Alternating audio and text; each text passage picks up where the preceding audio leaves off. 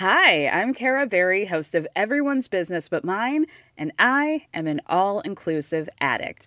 Enter Club Med, the best all inclusive for you and your family.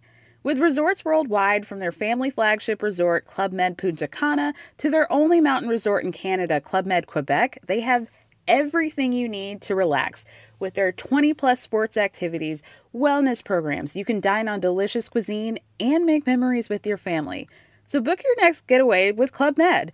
Visit clubmed.us or call 1 800 Club Med or your travel advisor. Bonjour à tous et bienvenue dans le Rendez-vous Jeu, l'émission bimensuelle où on vous résume toute l'actu du jeu vidéo et de l'industrie du gaming. C'est parti!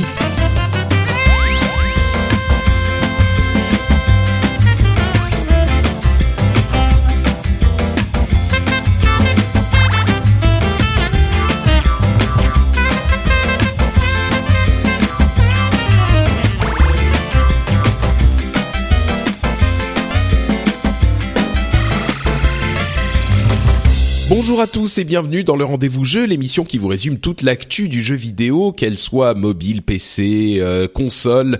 Je suis Patrick Béja et on a une série de sujets plutôt intéressants dont on va discuter avec vous aujourd'hui. On va passer sur le Nintendo Direct, on va parler des news Blizzard, on va parler de l'E3 qui est en train de vivre, je crois, une petite crise d'identité, de l'histoire d'amour et de haine entre Microsoft, Windows, la Xbox One, Tim Sweeney, Phil Spencer et tout ce qui s'est passé là-bas. Euh, et puis on aura toute une série de petites news. On va bien sûr parler de The Division, de Far Cry et plein d'autres choses. C'est un c'est un programme assez chargé. Donc sans autre forme de procès, je vais passer à la présentation de mes co-animateurs. J'ai le grand plaisir de re-recevoir l'habitué éternel de l'émission. J'ai nommé Jika Loret. Comment ça va Jika? Salut Patrick, j'ai l'impression d'être une, espèce d'ancien là quand tu me présentes comme ça. Bah un petit peu Mais. Ça commence, ouais, euh. ouais, ça commence. Je commence presque à être un ancien. Ça me fait plaisir d'être là comme tous les mois. Oui, super. Euh, bah oui, toi t'arrives, tu mets tes pantoufles. Ah bah moi je suis à la maison. là, là, j'arrive, j'arrive chez toi, je me sers dans le frigo, euh, j'enlève mon pantalon et puis j'allume la télé. Quoi. oula, oula. enfin, je me bon. à quoi. Voilà. ouais, c'est ça, c'est ça. Oui, je, je, je pense que c'est allé un tout petit peu trop loin l'histoire là. Le pantalon était peut-être pas bien. Euh, d'accord. Non, dans le sens où tu vois, je me, je me mets à l'aise quoi. Je me Non mais ok pas de problème. Écoute, euh, comme tu le sens, comme tu le sens. Je vais juste mettre un, un petit plaid sur le canapé pour pas, tu vois, c'est voilà. Toujours un plaid, il faut. Bon, euh, Diren, elle en est pas encore exactement là, mais c'est quand même pas la première fois qu'elle vient dans la mission. Comment ça va, Diren? Ça va bien, et toi? Bah écoute, moi je suis en forme, je suis heureux de pouvoir parler euh, avec vous. C'est un super moyen de commencer la semaine que d'avoir le rendez-vous jeu. Donc euh, oui, oui, moi je suis en forme. Euh, donc on le rappelle, JK, journaliste émérite, a plein de, de publications bah, diverses et variées. Oui, enfin aujourd'hui ça se résume finalement à une seule publication, hein, c'est les numériques et, et oui, ZQSD, mais ZQSD, c'est plus une récréation qu'autre chose. Mais voilà. C'est ça. et puis Diraen donc qui est là, qui peut nous parler un petit peu Ubisoft aussi, et puis qui est euh, bah, une connaisseuse de la chose du jeu vidéo depuis bien longtemps. On va commencer avec Nintendo, comme je le disais, qui a eu un Nintendo Direct il y a quelques quelques jours de ça. Et bon, c'était pas le Nintendo Direct le plus fou de l'histoire, mais il y a quand même des petites choses dont on peut parler. Euh, moi, la chose que j'ai retenue en fait, c'était euh, presque un truc qu'on attendait mais qui ne s'est pas passé, c'est le euh, décalage de la sortie, le retard de la sortie de Star Fox. Finalement, non. Star Fox sortira bien. Euh, je crois que c'est le 22 avril euh, en Europe aussi. Euh, en tout cas, il n'est pas décalé à l'automne. Donc la news qu'il sortait à la, à la date à laquelle il avait été annoncé était presque une news quoi pour moi. Donc voilà. Star Fox Zero arrive avec entre parenthèses un autre jeu inclus qui s'appelle Project comment il s'appelle? Euh, je sais plus, c'est un autre jeu qui est intégré. Ça s'appelle Project Guard, c'est ça, je crois. Euh, oui, c'est ça. Euh, Star Fox Guard qui est euh, inclus avec le, le jeu Star Fox. Alors, je t'avoue que j'ai découvert ce truc effectivement tout récemment. Euh, ça a l'air de ressembler à une sorte de, ça, un, un tower defense assez assez, mm. assez classique finalement. Je sais pas, ça a pas l'air foufou quoi. Ouais, bah disons qu'il est inclus dans le jeu Star Fox Zero, ça veut dire que pour gratuitement, ils ont même pas fait un petit DLC ou je sais pas quoi. Donc, mm, mm. mais bon, en tout cas, le jeu sortira bien en avril, enfin au, au printemps en Europe. Euh, c'est la, la nouvelle de ce Nintendo Direct. Vous avez retenu d'autres choses, vous? Bah, Vas-y, vas-y, Abby. Bah euh, non, absolument rien. À part Disney Art Academy, euh, qui, est, euh, qui, est, qui est vraiment un produit de niche, il y a et, et, qui m'emballe pas plus que ça en plus. non, j'ai rien retenu du tout. Bon, c'est quand même un, un, petit truc qui a fait lever quelques sourcils à certaines personnes spécifiques. Comme tu dis, c'est un projet, un produit de niche, mais en fait, c'est un jeu 3DS qui vous apprend à dessiner les personnages de Disney. Donc euh, c'est vraiment spécifique, hein, on est d'accord. Ça sort en avril au Japon, euh, en mai aux US et en juillet euh, en Europe. Et bon, il y a quelques personnes qui ont aimé, mais effectivement c'est pas non plus c'est pas non plus l'annonce de l'année. Jika, toi? Bah moi j'ai retenu la danse Yokai Watch de Satoru euh, Shibata. Je sais pas si vous avez vu la vidéo. oui, euh, effectivement. Danse incroyable. Bon, c'était rigolo. Bah après, enfin, c'est, bon, après franchement, ce Nintendo Direct, il était effectivement sans. Enfin, moi, je l'ai pas suivi en direct hein, du tout. J'ai, j'ai regardé le lendemain un peu ce qui s'était passé. Euh, disons qu'il a fait le job dans le sens où il va permettre aux, peut-être aux fans de, enfin aux ceux qui ont une Wii U et une 3DS de jouer quand même à quelques trucs d'ici euh, d'ici le 3 quoi parce qu'on espère en tout cas à le 3 enfin quand à partir de juin il va y avoir de la grosse annonce euh, bah déjà avec la, la NX euh, il y a eu euh, ce Metroid Prime la Federation Force là qui est bon qui a qui a fait pas mal hurler les gens sur Twitter comme d'habitude à chaque fois qu'il y a une licence Nintendo qui est complètement détournée de sa fonction première et que les gens attendent depuis des années un nouveau Metroid Prime. Et là forcément on nous sert un truc qui a pas l'air dingue bah, ce qui est marrant d'ailleurs, c'est que la présentation à l'E3 avait été très mal reçue. Et comment comment ils l'ont dit? Ils ont dit euh, la, la présentation left fans with some questions. C'est vraiment le, le oui, effectivement, les fans avaient quelques questions à poser, euh, et donc ils ont essayé d'y répondre. C'était, c'était, bah, c'était encore la même chose, quoi. Je veux dire, ils ont pas, ils ont satisfait personne, mais. Ouais, c'est sûr. Il y a, il y a, il y a le, si après sur sur 3DS, il y a quand même bon, euh, ça avait déjà été annoncé, mais je crois qu'il y a une, il y a une date précise pour Fire Emblem, le prochain Fire Emblem.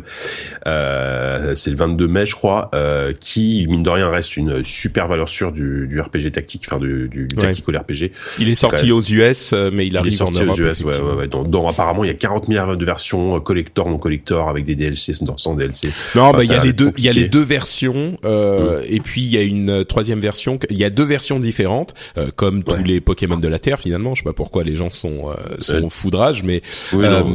Et puis il y a une troisième version que tu peux acheter en DLC mm. si tu veux la faire, qui est encore un petit peu différente, machin. Ouais, c'est sûr. Ouais. Et puis, et puis bah il y a, y a la petite carotte des, des jeux des jeux virtual console sur sur Super, enfin Super Nintendo Virtual Console euh, qui sont compatibles que avec la New 3DS. C'est ça, ouais. Euh, bon, et qu'il faut racheter si tu les as déjà achetés sur Wii, Wii U, machin. Euh, il faut les racheter sur New 3DS. C'est bon, c'est un petit après, peu. Après, bah après, je sais, je suis quasiment certain. De toute façon, ça va se vendre parce que parce que les les, les jeux je pas Nintendo dans le genre euh, truc rétro qui cartonne à chaque fois, euh, bah ça c'est immanquable. Donc euh, donc il y aura des gens forcément qui vont racheter. Donc voilà. Et en plus, tu pourras jouer à tes, à tes jeux euh, SNES euh, sur la 3DS SNES. Qui est magnifique. Quand elle est, ouverte, en fait, ça ressemble vraiment, vue de dos, à une Super NES. C'est euh, c'est très très beau. Mais bon, elle est, je crois qu'elle est qu'au Japon, donc. Euh, faut aller, ça, fait, ça fait cher, faut payer l'avion, tout ça, ça fait cher du. Ça, Patrick, tu encore nous, que nous en ramener une bientôt. Ouais, ouais, bah oui, moi je pars bientôt, donc euh, non, encore que en fait, euh, autre news liée à ça, euh, on peut désormais commander des jeux vidéo depuis euh, Amazon Japon, ce qui n'était pas le cas. On pouvait pas commander ah à l'étranger euh, des jeux vidéo, mais maintenant c'est le cas. Donc vous pouvez vous créer un compte Amazon Japon, vous pouvez ajouter une adresse de, enfin une adresse euh, à l'international. Et bon, faut quand même comprendre un peu le japonais ou utiliser la traduction, machin. Mais et vous payer pouvez des commander. frais de port absolument monstrueux. Bah oui, mais si tu veux ta super ta, ta 3DS euh, mm. Super Famicom, euh, tu ça, ça coûte moins cher. Et puis les jeux japonais pour aller avec, parce qu'elle elle est zonée la 3DS. Bien sûr, bien sûr, tout à fait. Ouais. ouais. bon, donc voilà. Après, ça dit, il faut, faut voir si c'est plus intéressant que, que de la payer en import via une boutique. Euh, faut, faut voir. Hein. C'est peut-être ouais, peut un petit peu la pas, pas déconnant. Ouais. Mm. Bon, euh, oui, c'est surtout le fait que les jeux, bah, ils sont zonés, donc euh, espérons que la NX ça soit plus comme ça. Euh, il y a aussi Monster Hunter Generations qui a annoncé pour cet été. Les fans de Monster Hunter euh, seront ravis. Il y avait une petite promo pour Monster Hunter 4G pendant deux jours à 20 20 euros. je l'ai pas acheté, moi. Je me suis dit quand même la démo m'avait vraiment pas plu, mais Monster Hunter reste l'une de ces l'un de ces mystères, un petit peu comme la série des Dark Souls que j'ai un petit peu exploré avec Bloodborne, Monster Hunter reste l'un de ces phénomènes mystères que moi j'ai pas réussi à, à comprendre du tout encore. Donc je reste, je guette toujours les nouveaux Monster Hunter d'un œil intéressé, mais je sais pas si ça sera celui-là qui me qui me convaincra de, de m'y plonger ça m'étonnerait hein. je veux dire la recette à mon avis c'est la recette euh, toi qui t'attire pas. Enfin typiquement Monster Hunter c'est c'est vraiment un truc qui a qui a pas changé enfin fondamentalement pas changé depuis le début et qui changera pas. Euh, donc euh, si t'es pas rentré c'est comme les Souls quoi tu vois c'est si t'es pas rentré dedans tout de suite euh, et ça ça ça c'est une sorte de niche gigantesque Monster Hunter en tant que public puisque ça brasse des millions de, de fans mais c'est vrai que ça reste un genre de jeu très très particulier Ouais, c'est sûr, c'est sûr. Euh, c'est juste que, comme tu vois, je, je pense pas que je vais m'y plonger et devenir super méga fan euh, éternel, mais c'est juste que comme Bloodborne, j'aimerais bien au moins comprendre un peu mm. euh, ce qu'est le phénomène. Et c'est vrai que là, j'ai pas trop eu l'occasion de le faire pour Monster Hunter. Tu vois, Bloodborne, j'y ai joué quoi, une dizaine d'heures, mais c'était juste assez pour comprendre. En fait, c'est ça. Puis le souci, c'est que c'est des jeux extrêmement chronophages. Donc, si tu veux vraiment commencer à vraiment t'amuser, déjà sur Monster Hunter, il faut déjà passer 20 heures dessus avant de commencer vraiment à, à maîtriser le truc et à prendre du plaisir, quoi. Donc, euh, ouais, c'est ce que dit tout le monde, quoi. Monster bah, Hunter, c'est 10 heures de, de, de jeu avant de commencer à apprécier. Ouais, ça, ça c'est plus possible, quoi. Euh, par contre, Mitomo sera lancé euh, la cette semaine au Japon. Euh, c'est le jeu, euh, enfin le jeu entre guillemets mobile. je pense qu'il sera pas disponible en Europe. Enfin, faut avoir un compte App Store ou Play Store japonais pour l'installer. bon, voilà, c'est à noter aussi parce que c'est le premier, la première app Nintendo officielle sur la sur les mobiles et elle arrive. C'est pour ceux qui se souviennent pas, c'est un jeu de un jeu entre guillemets de chat où tu dis à ton petit mi euh, ce que tu aimes, ce que t'aimes pas, ce que tu fais et ton mi part rencontrer voilà tes secrets et ton mi part rencontrer d'autres mi et lui raconter des leur raconter des trucs et ensuite tu vois ce que les mi se sont dit, enfin ce que d'autres mi ont dit à ton mi. Bon, c'est plus pour tester l'infrastructure à mon avis. Hein. Ouais, c'est spécial comme truc. Hein. Ça a l'air, oui, c'est sûr. Euh, news suivante, série de news suivante, une série de news euh, Blizzard. Donc on s'est fait un petit Blizzard Corner comme euh, de temps en temps. Euh, alors ça fait presque un an et demi que je suis plus chez, chez Blizzard. Je sais pas s'il faut dire que je suis, j'étais encore éthiquement ancien employé de Blizzard. Je crois qu'un an et demi. Euh, ça commence à, aller. Euh, ouais non à vie bon, mais euh, mais bon bref voilà Blizzard Corner forcément j'ai un intérêt de toute façon hein, particulier sur Blizzard c'est l'une des sociétés dont je suis très très fan quoi qu'il arrive et on a une série de news dont certaines un petit peu étonnantes. La plus grosse à mon sens évidemment c'est la date de sortie pour Overwatch euh, le 24 mai. Il sera disponible le 24 mai avec une open beta en mai, en début mai. Alors ça veut dire que il y aura effectivement une open beta disponible à tout le monde début mai. Euh, les gens qui vont précommander ou préacheter le jeu auront accès genre à deux jours d'early access à l'open beta, mais sinon tout le monde pourra essayer le jeu début mai. Donc vous pourrez vraiment l'essayer et décider si c'est un jeu que vous aimez avant de l'acheter ou de le commander. Euh, c'est c'est quand même un petit peu surprenant de faire enfin surprenant. Pas forcément mais je veux dire c'est les gens qui ont vraiment confiance en leur euh, en leur jeu qui font ce genre de d'open beta accessible à tout le monde avant le lancement du du jeu non? C'est c'est les gens le prennent pour une démo et puis décident s'ils veulent l'acheter ou pas je pense Ouais, mais en même temps, je trouve que sur un sur un, un jeu multi, c'est pas foufou euh, parce que tu peux pas espérer avoir euh, une bonne review euh, de test euh, avant. Euh, bon, sur sur Overwatch, c'est pas c'est particulier parce qu'il y avait une une une, une, bêta fermée, mais c'est enfin voilà, c'est c'est au moins, tu es sûr d'avoir pour le jour de la sortie des gens qui soient déjà là parce qu'ils ont testé le jeu avant et qu'ils veulent continuer quoi. Mm ça t'évite d'avoir un démarrage très long qui peut être euh, qui peut être problématique pour un jeu multijoueur. Mm. Ouais, c'est sûr. Bon, sur Overwatch, je pense qu'ils auront pas de soucis, mais mais bah là, euh... les, les, gens sont, enfin, je pense que Patrick tu diras pas le contraire, mais les gens sont plutôt unanimes sur les, les phases de bêta. Moi, moi, moi, j'y ai toujours pas rejoué depuis. Hein. Il va falloir que je me repenche dessus. Euh, euh, après, je vais peut-être changer d'avis, comme je, on en parlait tout à l'heure, mais comme j'ai changé un, pas mal d'avis sur The Division, typiquement. Euh, bah d'ailleurs, The Division, c'est un peu l'inverse, c'est-à-dire que les, les, les, phases de bêta étaient euh, ont été assez assez mauvaises au, niveau des retours. Et puis finalement, le, le, jeu final est plutôt bien bien accueilli. Donc là, de toute façon, on a des phases de bêta qui sont bonnes. Donc ce serait étonnant qu'on ait un mauvais jeu au final, mais ouais, bon, on sait jamais, hein, tout peut arriver. Ouais, tu as joué, t'as dit Ben non, mais moi j'attends l'open bêta avec impatience parce que je, n'ai pas eu les L'accès, oui, d'accord, ok.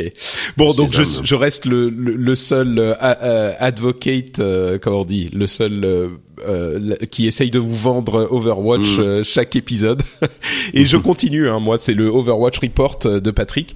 Je continue à être complètement séduit par le jeu. Je continue à y passer deux trois heures chaque jour. c'est de la folie, quoi. Mm. je continue à. Là, la bêta est toujours en cours, la, la deuxième bêta? Ouais, toujours, toujours. Euh, il y a eu euh, pas mal de nouveaux joueurs qui ont été invités ces derniers, euh, ces dernières semaines. cette dernière semaine, c'était vraiment, il y, a, y a eu une grosse vague. D'ailleurs, c'était marrant. Là, là, il y a eu une vidéo de Jeff Kaplan qui s'est excusé platement pour le fait que les gens ne pouvaient pas être, n'étaient pas invités à la bêta. Il était, il est tellement, enfin, moi je suis un petit peu biaisé comme vous le savez, mais il est tellement authentique dans sa communication. Il gère, il gère vraiment la communication autour de ce jeu d'une manière euh, très efficace. Quoi. Ils ont répondu à toutes les préoccupations de la communauté. Ils euh, sont très présents. Ils, ils, informent euh, des évolutions. Enfin, bref, c'est c'est plutôt positif quoi. Euh, mais bon, le jeu reste pour moi une, une réussite totale. On verra si euh, c'est. J'avais pas été aussi excité pour un jeu depuis euh, Hearthstone, et on sait, on connaît le succès de Hearthstone, donc on va voir si le l'oracle Patrick. Est-ce que tu es, est-ce que tu es prédicateur? Est-ce que, est que ça prévoit le, le, succès de d'Overwatch Est-ce que tu es notre nouveau Paul le Poulpe? C'est ça. Ouais, pas mal. Patrick le Poulpe. Patrick le Poulpe, ouais, c'est ça. Pas mal, pas mal. Mais euh, non, mais c'est vrai que euh, moi, je suis très curieux de voir le succès ça va avoir, mais notamment sur la scène, la scène e-sportive, parce que je pense qu'il mise pas mal là-dessus, euh, mine de rien. Et euh, comme c'est un nouveau genre de jeu, enfin, on en a déjà parlé, c'est c'est un projet hyper hyper intéressant, comme, comme ils ont fait pour Hearthstone quand ils sont arrivés sur le jeu de cartes. Mais là, en plus, non seulement c'est un nouveau genre de jeu, mais c'est un nouvel univers, donc ils ont vraiment pour Blizzard, oui. ouais, pour Blizzard, ouais, bien sûr, c'est une c'est une carte une carte énorme, une mm. carte à jouer énorme, quoi. C'est vrai. Euh, donc voilà la sortie hein, un petit peu plus tôt que ce qu'on pensait. C'était le dernier moment, c'était euh, euh, fin juin, c'était le 21 juin. Là, ça sortira le 24 mai. Je serai au Japon, donc faudra que je joue sur mon Mac pourri, ça va être terrible. mais par contre, la, la, bêta sera aussi disponible sur PlayStation et Xbox, donc vous pourrez aussi y jouer sur ces plateformes. Donc et la, la date de sortie est la même pour tout le monde, le 24 mai. Euh, sur Heroes of the Storm, il y a euh, Tracer qui va arriver en avril, toujours avec euh, Overwatch et ses, euh, ses, ses tentacules qui s'étendent un petit peu partout. donc Tracer, l'un des personnages d'Overwatch, sera disponible sur Heroes of the Storm en avril avec des mécaniques très particulières. Je vous laisserai découvrir ça si vous êtes intéressé par Heroes of the Storm. et en parlant de tentacules, on a eu la, la, la confirmation de la nouvelle extension de Hearthstone qui s'appelle Whispers of the Old God, les murmures des dieux très anciens, euh, qui sera disponible. Alors, elle a été annoncée l'extension, mais par contre, elle n'arrive que euh, fin avril, début mai. Donc, on a quand même presque deux mois à attendre. Euh, C'était un petit peu surprenant puisque la, la Ligue des explorateurs avait été euh, disponible genre la semaine d'après son annonce, mais c'était une aventure. Euh, cette extension, pour les gens qui n'ont pas suivi, pour Hearthstone, elle est notable parce qu'elle amène également le nouveau mode euh, de, jeu euh, qui est le mode standard, c'est-à-dire que il y aura beaucoup moins d'extensions et d'aventures incluses. Donc les cartes, euh, il y aura beaucoup moins de cartes à, à, gérer pour le mode standard. Il y aura le mode sauvage, le mode wild, qui sera toujours avec toutes les cartes disponibles dans le jeu. Mais pour faciliter un petit peu les choses pour les anciens et pour les nouveaux joueurs aussi, le mode standard arrivera avec cette extension. Donc il y aura, bon, je, je résume, hein, mais il y aura beaucoup moins de cartes euh, dont, dont vous aurez à vous soucier. Quoi. Ça, ça, ça sera pas toutes les cartes de l'histoire d'Hearthstone qu'il faudra gérer. Euh, il y aura carrément cool. Ouais, et, du coup d'avoir deux mois euh, avant euh, l'arrivée de l'extension, ça nous laisse le temps d'économiser des gold. Ouais, c'est sûr, c'est sûr. Mais mais ouais, peut-être pour les gens qui qui se qui sont qui ont besoin d'économiser. Moi, j'ai entendu beaucoup de gens dire ah merde, deux mois attendre, c'est super long. Envoyez le loup, le nous maintenant. Je je comprends. Moi, je suis plutôt dans ce camp-là aussi. Euh, sinon, il y a une autre fonctionnalité qui arrive et qui arrive, si je ne m'abuse, qui sera déjà disponible quand vous écouterez cette émission à peu près. C'est les recettes de decks, euh, qui est une sorte de moyen pour euh, le jeu de vous proposer des decks différents, préconstruits que vous pourrez modifier. C'est une fonctionnalité qui vous dit ah bah vous aimez jouer par exemple mage, et eh ben voilà vous avez ce deck de base et puis des decks un petit peu différents, un deck à thème, je sais pas, je dis n'importe quoi, mais un deck à thème puissance des sorts. Et vous aurez des cartes qui marchent avec la synergie pour euh, ce type de, de cartes. Et vous pourrez donc il vous propose un deck déjà fait et si vous n'avez pas toutes les cartes de ce deck, il vous propose aussi des alternatives euh, pour ces cartes-là. Donc là encore, c'est un effort. vraiment génial en fait. Ça, enfin moi, je trouvais, quand j'ai vu la, la, fonctionnalité, je trouvais ça vraiment énorme parce que régulièrement, quand j'ai envie de tester euh, des decks euh, proposés par euh, des pros ou par des sites spécialisés, il y a toujours un moment où j'arrive au problème de ah, je n'ai pas cette carte. Par quoi est-ce que je peux la remplacer? Et en fait, je passe autant de temps à chercher comment remplacer ma carte que si j'avais fait mon deck toute seule de A à Z. Donc cette fonctionnalité, je la trouve vraiment monstrueuse. Ouais, c'est c'est une, une, assez bonne idée quand même de leur mm. part. Alors ça reste très simple parce qu'ils auront euh, deux decks par carte, enfin trois si on compte le deck classique qui n'utilise que des cartes classiques. Euh, mais c'est une sorte de mini net deck quoi. C'est une introduction au net decking euh, et effectivement c'est un, un, gros effort pour essayer de, de faciliter les choses aux débutants quoi. Et ça c'est une bonne chose. Et à vrai dire, aux débutants, et même pas forcément, moi aussi, je vais regarder un petit peu ce que ça donne, quoi, parce que je joue de temps en temps. Enfin, j'ai des périodes de Hearthstone, et quand j'y reviens, c'est pas forcément facile euh, de trouver le deck qui va me plaire, et j'ai pas forcément envie de moi le construire moi-même. La question euh, que je me pose, c'est est-ce que ce sera compatible avec les bras de fer? Euh, bah écoute, euh, les bras de fer, ça c'est autre chose encore. T'as parfois des decks différents. Ouais, ouais mais tu sais, enfin, il y a certains bras de fer où tu dois composer ton deck. Donc en général, c'est le rapport qui pas, me plaise le moins. Et du coup, si on pouvait avoir le quick, euh, quick deck building euh, bouton euh, pour les faire, ce serait trop bien. C'est vrai, mais je crois pas. J'ai pas l'impression. À mon avis, ils limitent. Ils veulent quand même que le fait que tu construises ton deck soit une possibilité. Donc je pense que ça va être des decks relativement simples. Ça va pas être les trucs qui vont te permettre de monter. Tu vois, c'est une introduction à, oui, non, mais à ça. donc. Hmm. Mais pour les flemmards, c'est bien. C'est vrai, c'est vrai. Et les débutants. Euh, il y a un le, tournoi d'hiver euh, des Amériques euh, s'est conclu avec la victoire de William Barton alias Amnesiac. Je le note parce qu'il a que 15 ans. Donc c'était assez surprenant de le voir, il est sorti du pool des 128 sélectionnés, donc c'était même pas un grand champion invité.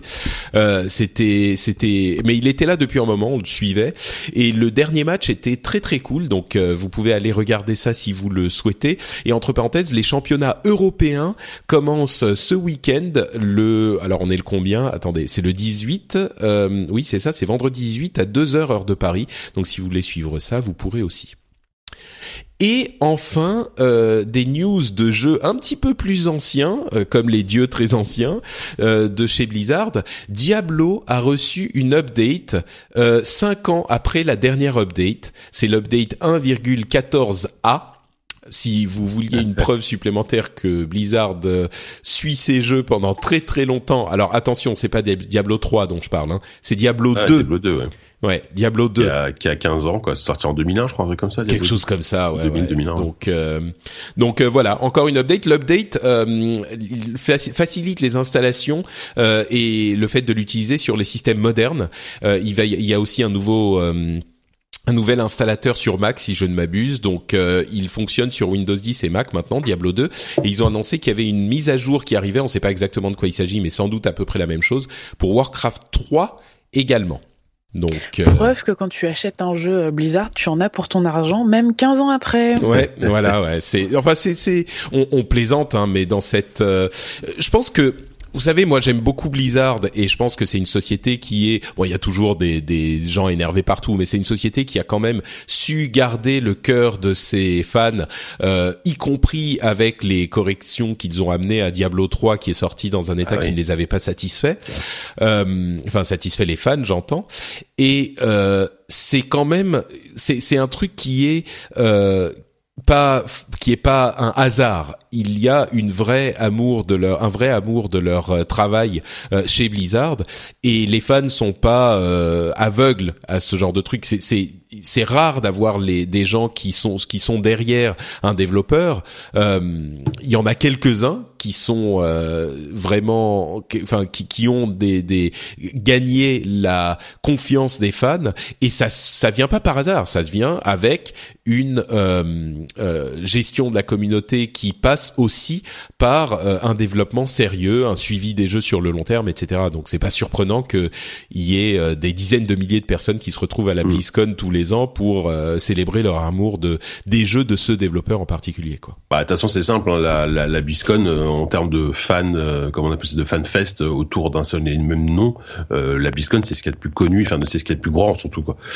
même même à côté il y a, y a ceux qui font Eve Online qui font ça, etc. Mais la BlizzCon, ça, ça génère tellement de monde et de popularité, euh, ce qui montre bien quand même la, la, popularité que peut avoir Blizzard auprès, auprès de son public depuis euh, depuis 15 ans, quoi, 20 ans et ou plus, quoi. Et la BlizzCon fait même rêver les gens qui sont pas forcément fans de Blizzard, quoi. C'est ça exactement. Ouais, euh, c'est vrai. Vous bah avez, moi, je sais pas, j'ai que des fans de Blizzard dans mon entourage. donc, euh... moi, pour le coup, j'avais été une fois, j'ai eu la chance d'y aller une fois pour pour le travail.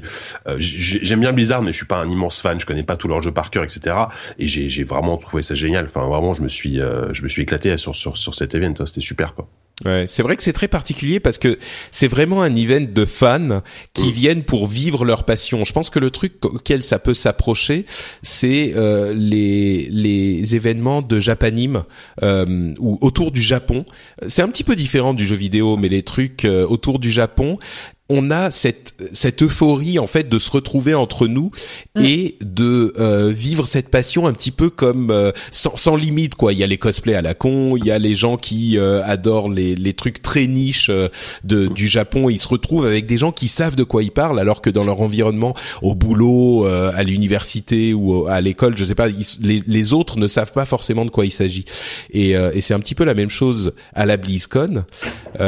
donc c'est vraiment particulier comme ambiance et c'est même un petit peu différent des événements de jeux vidéo comme euh, bah, le 3, la Gamescom, euh, la Paris Games Week où il y a un peu de ça mais mais c'est pas aussi poussé quoi, c'est mmh. Euh, et d'ailleurs, bah, ça nous amène une transition parfaite euh, mmh. pour parler de le 3 justement. Et euh, comme je le disais en début d'émission, j'ai l'impression qu'il y a une petite crise d'identité. Je vais peut-être me tourner vers Jika euh, pour pour en parler puisque toi t'es t'es mmh. vrai un vrai journaliste. Il y a y a Disney et Wargaming qui ne vont pas être présents à le 3 et cette news vient après euh, EA et Activision et on sait mmh. que bon Disney c'est gros mais voilà mais Wargaming c'est énorme. Ils avaient des stands. La, la, la stratégie bah euh, salon trade show de Wargaming était hyper importante. Pour mm. ceux qui savent pas, Wargaming c'est World of Tanks qui est un jeu monstrueux et qui vit par sa communauté et ils avaient besoin d'être présents sur le terrain pour euh, galvaniser cette communauté et pour pour la communication bien sûr. Donc c'est important comme annonce. EA, Activision, Wargaming, Disney, euh, qu'est-ce que ça veut dire pour le 3 JK euh, bah c'est pas évident pour le moment de savoir, mais c'est vrai que déjà le, la, défection d'IA Activision, c'est quand même qui sont les deux plus gros éditeurs euh, quand même mondiaux, rappelons-le, euh, sur le 3, c'est quand même hyper euh, hyper important. Disney c'est moins c'est moins grave et et Wargaming, je pense que eux ils ont peut-être aussi ils ont peut-être envie de faire leur propre event un peu comme bah comme Blizzard ou comme comme Eve, enfin comme CCP qui font Eve. Donc peut-être que euh, après c'est juste un avis à moi, ça se trouve c'est une grosse connerie que je vais dire. Enfin peut-être qu'ils veulent peut-être un peu se détacher de le 3 pour se pour créer leur propre événement et aussi euh, mine de rien quoi qu'on en dise, World of Tanks c'est un très gros succès, mais c'est un très gros succès surtout en Europe. Euh, ils n'ont pas réussi vraiment à avoir le succès espéré sur les euh, World of Warship et World of Planes, euh, qui sont des jeux a priori euh, voilà qui ont, un succès bien moindre. Donc peut-être qui peut-être que c'est plus, enfin j'ai pas dire que c'est des raisons économiques parce qu'ils gagnent toujours beaucoup d'argent, mais euh, peut-être qu'ils veulent se focus sur un marché, par exemple à, la Gamescom. moi, je vais à la Gamescom tous les ans depuis des années. Euh, ils ont toujours ce stand gigantesque. Euh, tous les ans, c'est eux qui font la plus la plus grosse soirée de, de, la Gamescom, qui est toujours un truc complètement gigantesque avec des artistes. une fois, ils ont eu Justice, ils ont eu Skrillex. voilà, les, les mecs qui se payent des artistes ultra connus. Donc en fait, ils, ils, ont de l'argent, mais peut-être qu'ils essayent de le placer ailleurs. Euh... Après, pour le 3, pour le 3 en général, Bah justement, j'ai très hâte de voir cette édition ce que ça va donner parce que euh, paradoxalement l'année dernière, on a eu par exemple Bethesda qui a fait sa première conf, c'était hyper important. Euh, cette année, on n'a plus EA, on n'a plus Activision.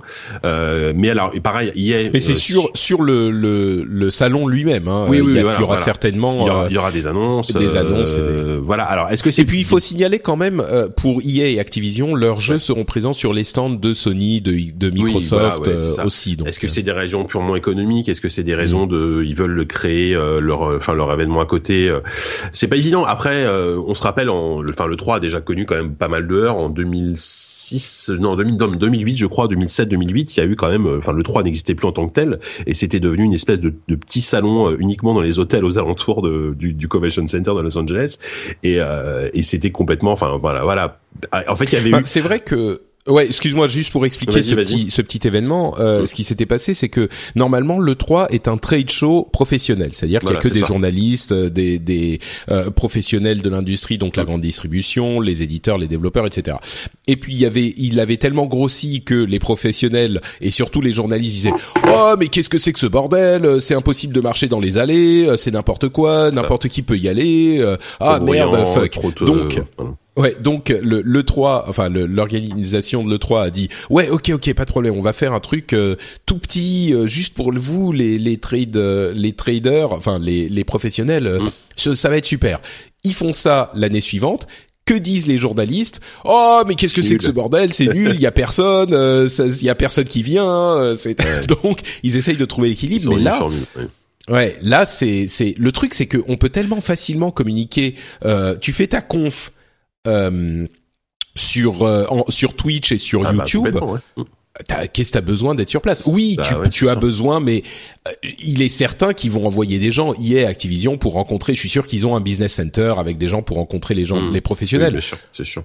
Mais pff, mais de toute façon, là, aujourd'hui, la, la, le, le 3, la grand-messe de le 3, c'est c'est la veille, c'est les conférences, c'est les conférences qu'on suit en direct, euh, c'est euh, où t'as pas besoin d'être sur place. Euh, elle, elle pas être sur place. Enfin, l'intérêt d'être sur place aujourd'hui euh, dans un salon comme le 3, surtout le 3, euh, plus que la Gamescom, il est il est vraiment de moins en moins intéressant puisque euh, bah, t'as toutes les annonces déjà en, en, en direct sur euh, voilà sur internet. Tu peux le, le seul accès, c'est que tu peux avoir quand quand tu connais les, bons RP et quand tu bosses dans le milieu, tu peux avoir accès ce qu'on appelle les démos bien close door, euh, mais qui sont souvent euh, pas plus que ce que tu auras déjà vu dans la conférence. Très honnêtement, de plus en plus c'est ça. Hein. C'est-à-dire tu vas avoir une version longue de, la, vidéo, enfin de, la démo qui a été, montrée pendant la conf. Tu vas avec quand, quand tu as beaucoup de chance, tu vas peut-être pouvoir jouer, euh, tu vas tu vas pouvoir mettre la main sur la manette ou sur le, clavier pour essayer le jeu.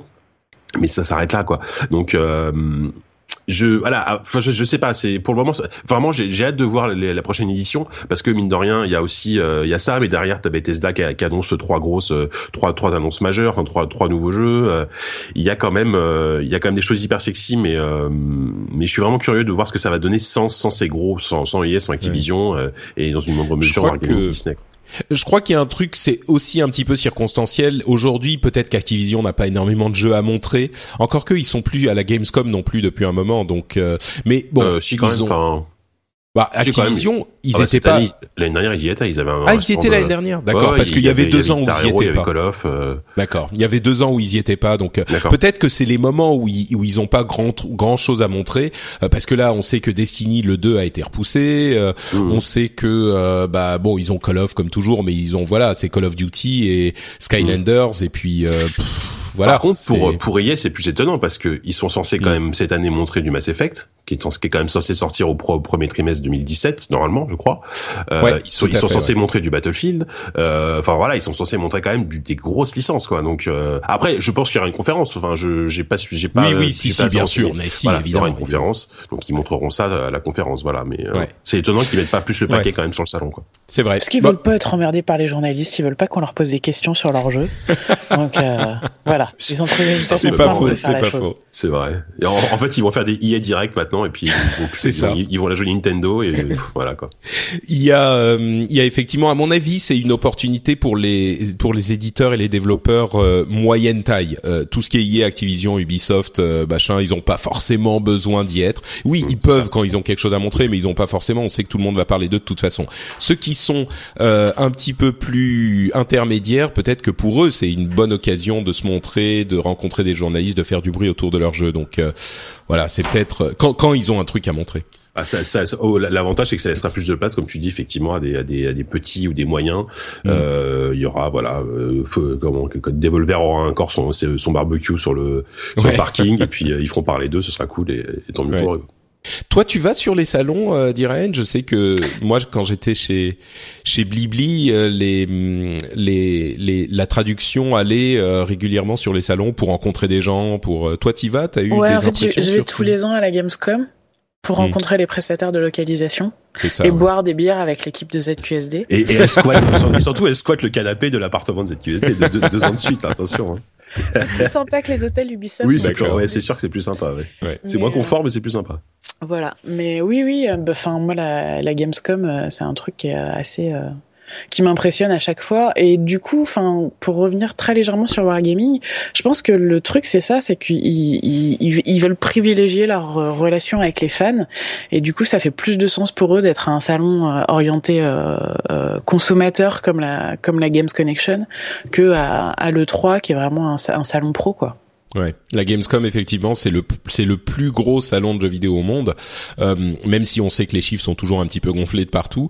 Euh, il est à 3, plus de 300 000, 350 000 visiteurs, c'est totalement fou quoi. la, la, Gamescom, tous ceux qui ont vu le 3 euh, se disent ah ouais le 3 c'est gros quand même, et puis ils vont à la Gamescom ils font ah ok d'accord. Mais bah, bon évidemment c'est pour les les. Bah oui en, en, en, termes de rayonnement médiatique, le 3 est évidemment le premier, mais en termes effectivement de, de, de, de taille, de, fréquentation, c'est la Gamescom. Quoi.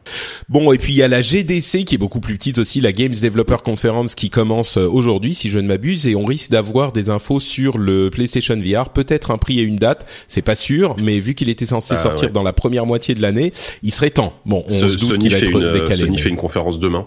C'est ça. Euh, sur le sujet. Euh, Après, ce qui se murmure, c'est que finalement, il sortirait que euh, que que à la rentrée, quoi. Ouais, ouais exactement. Ce qui serait peut-être pas con, hein, parce que, enfin, bon, on, va pas se lancer là-dedans, mais mais pour moi, Sony ils ont un boulevard là sur la VR. ah bah c'est ce qu'on dit depuis des mois. Leur hein. carte, voilà, s'ils sortent un, un, PSVR à 400 euros, donc deux fois moins cher que le Vive ou le Rift, avec un bon line-up et un parc de PlayStation quand même bien installé ils ont, ont, vraiment quelque chose là à jouer là. Ah bah on est d'accord, oui. Oui oui non mais ça c'est mon argument depuis euh, depuis des mois qui se confirme à chaque fois qu'un nouvel acteur annonce le prix de sa bestiole. euh, et, euh, et, et c'est sûr qu'il est évidemment moins puissant et la qualité des graphismes va être moins puissante que euh, que celle des concurrents de chez Vive et de chez euh, enfin de chez Valve Vive et de chez Oculus. oui pardon HTC.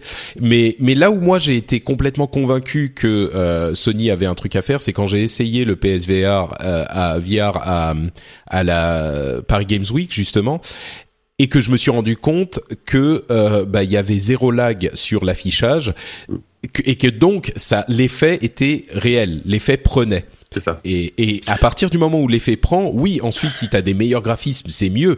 Mm. Mais euh, ça veut dire que ça marche quand même, donc que tu as une bah, opportunité. Ouais, c'est ça. Au final, peu, peu importe que que tu que un downscale graphique, que tu un voilà que le, la, la, priorité vraiment pour ça, il, même les développeurs le disent, c'est euh, c'est les 90 FPS et euh, et l'absence de lag et de malaise parce que sinon c'est foutu quoi. Tu sais que c'est fini quoi. Ouais. Et donc à partir du moment où tu as ça, tu peux avoir une entrée dans l'expérience euh, VR. Mm. Donc mm. bon, on Après, il faut juste le line-up qui suive quoi. Ah bah c'est sûr. Et, et, de ce côté-là, à mon avis, euh, Sony a aussi toutes les cartes en main parce que ils sont eux-mêmes un gros développeur. Parce qu'on a vu euh, notamment la démo de euh, Valve pour le HTC Vive. Alors c'est une démo marrante dans, enfin il y en a plusieurs, hein, mais l'une des démos c'est une démo marrante où on se balade dans un laboratoire de Aperture Science, de, dans l'univers de, Portal, de Portal, voilà. Alors c'est marrant, c'est sympa, mais c'est pas un vrai jeu quoi. et tous les jeux qu'on a vus jusqu'à maintenant, il y a quelques jeux où c'est dans l'espace et c'est sympa Ok, d'accord, mais euh, il, il, il, il, manque encore d'autres trucs. Et je pense que d'une part, Sony eux-mêmes peuvent développer des trucs. Ils ont euh, certains euh, essais qui sont en train de faire, qui sont peut-être un petit peu plus des jeux que ce qu'on a vu par ailleurs. Et puis surtout, ils ont ce parc installé immense et accessible, euh, qui fait que les développeurs seront, euh, je pense, plus intéressés par l'idée de développer sur PlayStation VR et le sont déjà plus, mm. parce qu'ils savent qu'ils auront plus de gens à qui vendre leurs jeux que les quelques dizaines de milliers de personnes qui ont acheté un HTC Vive ou un Oculus Rift à, à 800 boules, quoi. Mmh. En plus du PC à, à Plus le 1500 PC qui va avec, à ouais. 1000 à 1000 Bah après, après, j'imagine que ceux qui ont acheté le, qui ont précommandé un Vive ou un, un Oculus, ils ont déjà le PC, parce que alors là, sinon, Ah bah bien sûr, bien sûr, ils sont, mais ils sont bêtes.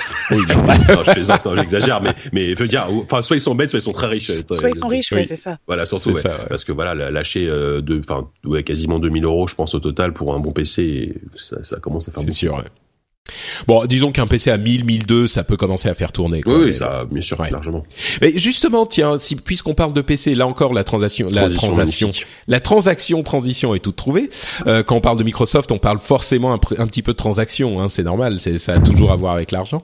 Euh, Il y a Microsoft euh, qui a fait une annonce, une série d'annonces un petit peu bizarres par la voix de Phil Spencer. Il y a quelques, il y a genre deux semaines de ça, Euh, et ils ont présenté en fait une nouvelle étape dans la vie de la Xbox qui se Windowsifie et PCifie un peu. En gros, les applications euh, universelles Windows pourront tourner sur Xbox et sur Windows 10, puisque maintenant la Xbox tourne sous Windows 10, et sur toutes les plateformes Windows 10 qui existent. C'est-à-dire euh, bah, les téléphones Windows Phone 10, euh, les tablettes, même le HoloLens, etc. Il y a un cœur commun qui fait que pour les développeurs, c'est hyper simple de développer pour toutes ces plateformes différentes.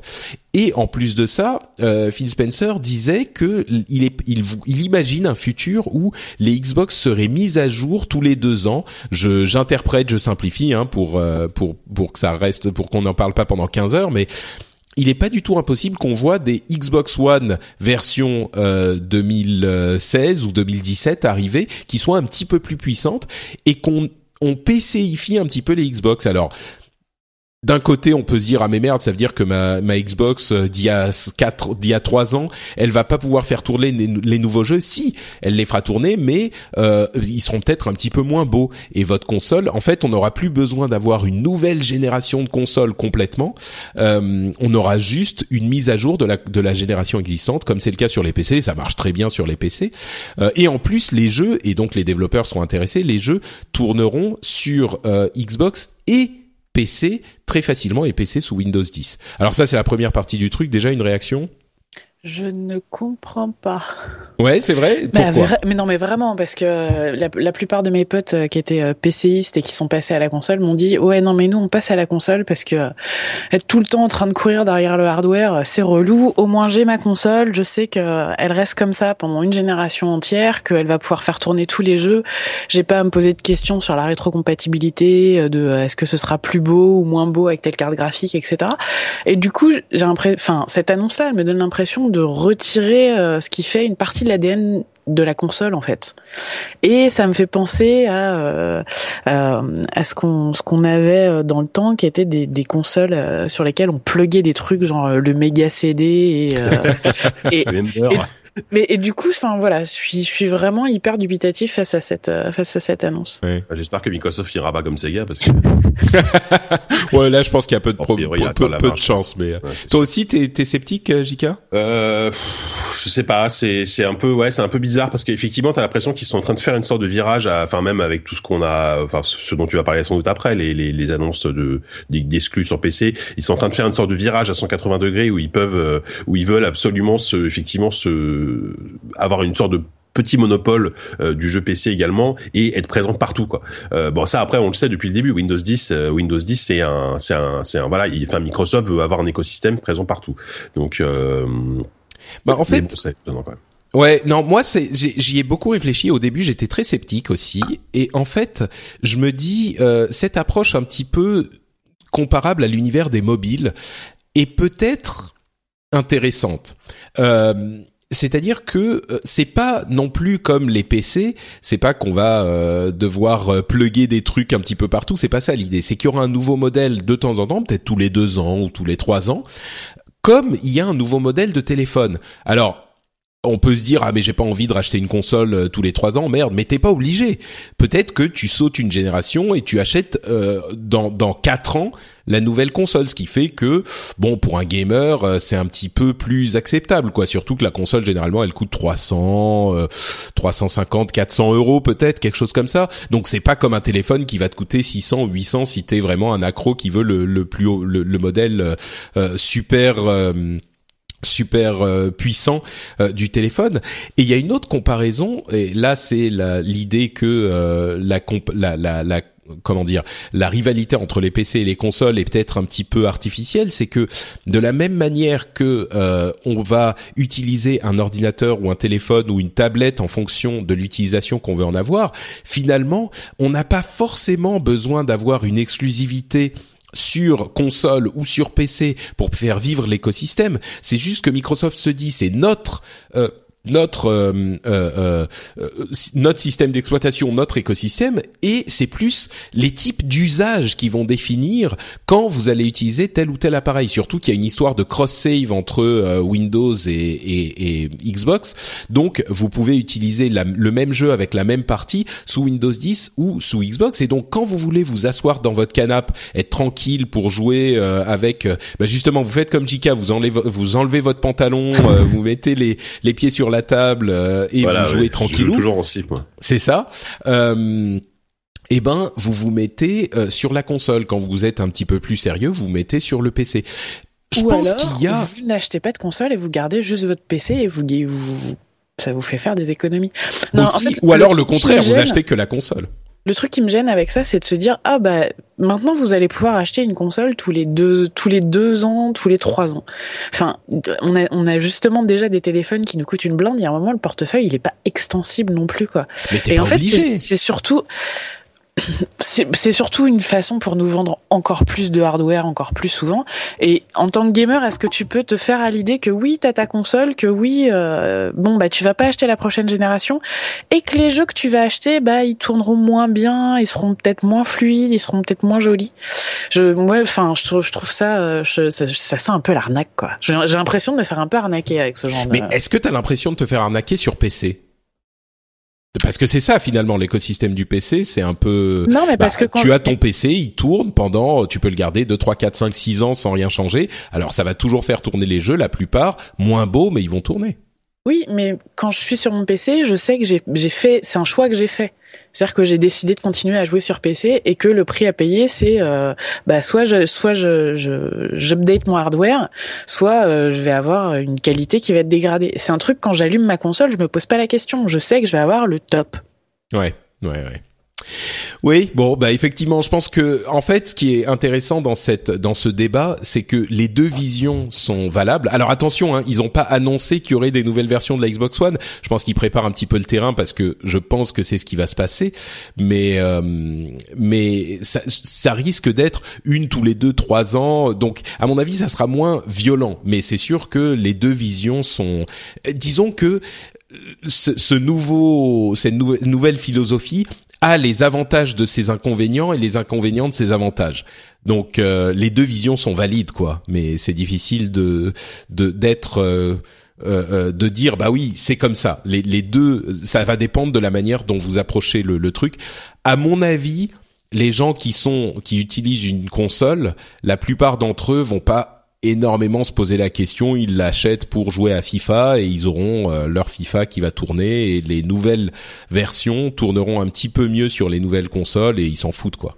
Bon, c'est pas tout le monde. Les gens qui écoutent cette émission, évidemment, évidemment, ils auront une opinion forte sur le sujet, mais. Euh, bah, de toute façon, il faut voir ce que ce que ce que Xbox a vraiment proposé en fait. À ce moment-là, on pourra commencer à débattre euh, parce que là, on se perd en conjecture en fait. Puis ouais, voilà. Puis en plus, il y a, enfin, il y a le côté un peu événementiel d'une nouvelle console qui disparaît un peu. Enfin, nous, on, aime bien quand on sait que cette année, euh, voilà, ma nouvelle euh, génération va dévoiler sa nouvelle génération. Là, bon, si euh, tous les tous, les ans, ils nous ils nous sortent un truc pour booster. Bon, il y, aura plus ce côté événement, enfin, il y aura plus ce côté événementiel. Et pourtant, moi, je suis un joueur PC, donc voilà. Enfin, après, je suis passé au portable depuis un moment, mais mais je mets, je peux mettre à jour, je mettais à jour mon PC, donc je, comprends tout à fait ça. Sur console, c'est différent. C'est vrai que peut-être peut-être qu'on essaie une réflexion de, de, entre guillemets de vieux con qui a pas envie que les choses changent, tu vois. Mais mais c'est vrai que ça ça fait bizarre, quoi. Ouais. Bah surtout que euh, est-ce qu'on va encore il y avait une discussion il y a quelques années, est-ce qu'on va encore avoir plein de générations de, de, consoles? Sony est en train de se diriger vers une possibilité avec le streaming vidéo hein, de son service euh, PlayStation Now euh, qui pourrait rendre obsolète l'idée même de la console physique. Microsoft a une autre approche de la chose.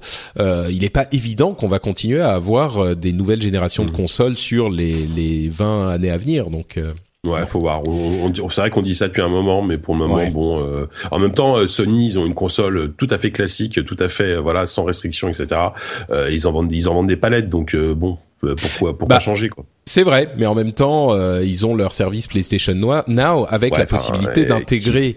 Non, mais voyons vers le futur un petit oui, peu. Oui, oui, oui. C'est, c'est si tu intègres la la fonctionnalité PlayStation Now dans ta télé, par exemple t'as plus besoin d'acheter une console, c'est ce qu'on disait à l'époque. Ah mais, moi, le jour où euh, pour le PlayStation Now marche parfaitement bien et j'ai exactement la même expérience que sur console. Ah bah oui, non, mais ça, ça arrivera jamais. Et euh, ah si, ça arrive. Enfin, j'ose espérer que ça arriverait un jour euh, parce qu'aujourd'hui c'est pas le cas quoi. Hmm. Ouais, c'est sûr que Overwatch, par exemple, tu vois, à mon avis, le temps de réaction qu'il faut. Ah bah, euh, voilà, Oui, non, mais pas. Oui, bon, pas pour ces jeux-là. Bon, entre parenthèses, en parlant de conjecture, euh, Tim Sweeney, le président et fondateur de euh, Epic, qui est un partenaire de Microsoft depuis très très longtemps. Vous savez, c'est les développeurs de Gears of War, de ah Unreal, voilà, etc. Tous ces jeux-là, a envoyé une sorte de de, de coup de semonce à Microsoft en disant attention, avec cette histoire de plateforme universelle, ils sont en train de prendre en, ils pourraient prendre en otage les jeux vidéo parce que ils peuvent limiter l'installation des euh, applications universelles au store Windows Windows 10 et ils pourraient faire en sorte que personne d'autre ne puisse installer ces applications. Donc on puisse pas installer de jeux euh, enfin de jeux euh, applications universelles en les téléchargeant d'une page web ou même depuis un autre store. Et il était très inquiet. Alors Microsoft a répondu non non mais pas du tout vous êtes vous trompez. On peut c'est une plateforme qui est relativement ouverte et n'importe qui pourra installer des applications Windows 10, euh, enfin des applications universelles Windows 10, y compris Valve, euh, Blizzard, euh, Electronic Arts, etc. donc qui croire dans l'histoire? Bah il semblerait qu'effectivement ça soit effectivement le cas et c'est une bonne chose. Et Tim Sweeney lui-même disait oula c'est juste pour le cas où, pour faire attention qu'on garde un œil dessus parce que ça pourrait être dangereux. et puis il y a eu un article intéressant de Peter Bright dans Ars Technica qui disait il a pas tort Tim Sweeney, mais le vrai problème c'est que le PC c'est un bordel effroyable. Il y a des virus, des machins, des euh, des worms, des trucs et c'est c'est toujours compliqué. Et les la plateforme universelle Windows corrige ces problèmes en donnant un petit peu plus de contrôle aux développeurs et aux gens qui, enfin, en, mettant des sécurisations chiffrées euh, autour de tout ça. Et ça, c'est important aussi. Donc euh, c'était un petit peu, je sais pas ce que toi, Jika, euh, tu qui connais cet univers, si tu as eu une analyse là-dessus, mais. Euh, bah c'est c'est euh, non enfin moi, moi ça me choque pas plus que ça enfin effectivement et puis je je, pense pas qu'ils veulent absolument complètement enfin voilà au, final du moment que l'utilisateur le joueur a toujours le choix malgré tout il joue sur PC mais s'il veut il, il, pourra continuer à acheter ses jeux sur Steam sur Google Games sur Origin sur ce qu'il veut Là, c'est intéressant. Euh, le jour où, où, tu pourras acheter ton jeu que sur le Windows Store, alors ce sera le cas de, de Quantum Break notamment, mais bon, Quantum Break, c'est un jeu édité par Microsoft, c'est compréhensible. Bah, en fait, c'est ça. Tim Sweeney craint que ça soit le cas à cause de du, du des signatures euh, numériques de Microsoft, que ça soit le cas pour les autres jeux aussi, et qu'on ne qu'on soit obligé de passer par le Microsoft Store, qui entre parenthèses prend 30%. Mais bah, eh, rappelons que Gabe Newell de Valve avait eu la, avait eu la même diatribe à l'époque de Windows 10, euh, Windows 8, pardon, et qu'au final, bon, il s'est rien passé euh, et, et, voilà. Moi, je pense, je pense pas que Microsoft soit assez, euh, assez, assez, assez, assez bête pour loquer le truc comme ça parce que là, là, ça va être, euh, ça va être très compliqué pour eux. Euh, par contre, en tout cas, pas tout de suite. Pas tout de suite, ouais. Mais, mais c'est ce que dit Sweeney. Il dit c'est pas tout de suite, c'est pour les, genre dans 3 ans, 4 ans, 5 ans, 10 ans, tu vois. Et puis, enfin, ouais, je sais pas. De toute façon, ça, ça fait des années que Windows est, toute, est de toute façon la seule plateforme de jeu valable. Euh, qu'est-ce que ça va au, final qu'est-ce que ça va changer vraiment? Moi je te dis du moment qu'au final on, on, peut on, peut toujours acheter chez, chez, chez, ces jeux pardon où on veut je vois pas le problème Ouais, bah c'est ça, c'est ça, et c'est pour ça qu'il pointe le truc du doigt. Il dit mm. euh, restons vigilants. Quoi. Restons vigilants, ouais. Oui, oui, oui, ça, je suis d'accord. C'est en fait euh, pour pour donner un exemple, c'était le même problème que euh, ce qu'il disait pour expliquer quand même un petit peu d'où il vient. Et puis on va on va transitionner sur la suite, mais euh, ce qu'il dit c'est que certaines personnes pourraient dire oui, mais sur sur iOS ou sur Mac, bah c'est déjà comme ça. Sur Sony, sur console Sony, c'est déjà le cas. Sur machine Sony, c'est déjà le cas. Sur iOS, c'est déjà le cas. Il y a que par l'App Store qu'on peut installer une application. Pourquoi est-ce que ça serait différent sur euh, Windows. Et ce qu'il dit, et qui est la partie la plus intéressante de son discours, à mon sens, de Tim Sweeney, c'est que le PC n'est pas la plateforme de Microsoft. Le PC est une plateforme ouverte sur laquelle Microsoft a un monopole de facto parce qu'ils ont le monopole de l'OS. À peu de choses près, hein, on va pas argumenter sur les quelques pourcents de, des autres machines, mais de facto, ils ont un monopole sur l'OS sur PC. Mais le PC ne leur appartient pas. Et euh, là, ils pourraient faire une OPA sur le gaming et sur les apps en général, mais sur le gaming en particulier, sur le PC, si euh, une série de dominos s'enchaînaient sur les prochaines années. Et euh, pour donner un autre exemple, c'est ce qui s'était passé avec les procès qu'on avait eu, les investigations qu'il y avait eu de l'Europe pour la question du navigateur, pour la question du euh, media player. Voilà, hmm. parce que Microsoft imposait un navigateur, et c'est toujours le cas, même si maintenant les choses vont beaucoup mieux parce que les autres navigateurs se sont imposés, mais Microsoft incluait un navigateur, et de fait, ils avaient un avantage euh, injuste euh, sur le marché des navigateurs qui était important parce qu'ils avaient un monopole sur le marché des OS. Et, et c'est ce cet avantage qu'ils poussaient par leur monopole qui était illégal. Et c'est ce qu'il craint sur euh, la question du jeu. Alors évidemment sur les navigateurs, euh, il y avait toute la question qui était bah, est-ce qu'on a est-ce qu'on peut Hi, I'm Kara Berry, host of Everyone's Business But Mine, and I am an all-inclusive addict. Enter Club Med, the best all inclusive for you and your family. With resorts worldwide, from their family flagship resort, Club Med Punta Cana, to their only mountain resort in Canada, Club Med Quebec, they have everything you need to relax. With their 20 plus sports activities, wellness programs, you can dine on delicious cuisine and make memories with your family. So book your next getaway with Club Med. Visit clubmed.us or call 1 800 Club Med or your travel advisor. Introducing Wondersuite from Bluehost.com. Website creation is hard, but now with Bluehost, you can answer a few simple questions about your business and get a unique WordPress website or store right away. From there, you can customize your design, colors, and content. And Bluehost automatically helps you get found in search engines like Google and Bing. From step-by-step guidance to suggested plugins, Bluehost makes WordPress wonderful for everyone. Go to bluehost.com/wondersuite. Imaginez un OS sans navigateur, bien sûr que non. Donc il y avait eu ce carrousel qui avait été imposé. Il y avait la version du euh, de Windows sans Windows Media Player qui était évidemment que personne n'a voulu parce qu'elle était au même prix. Enfin, bref.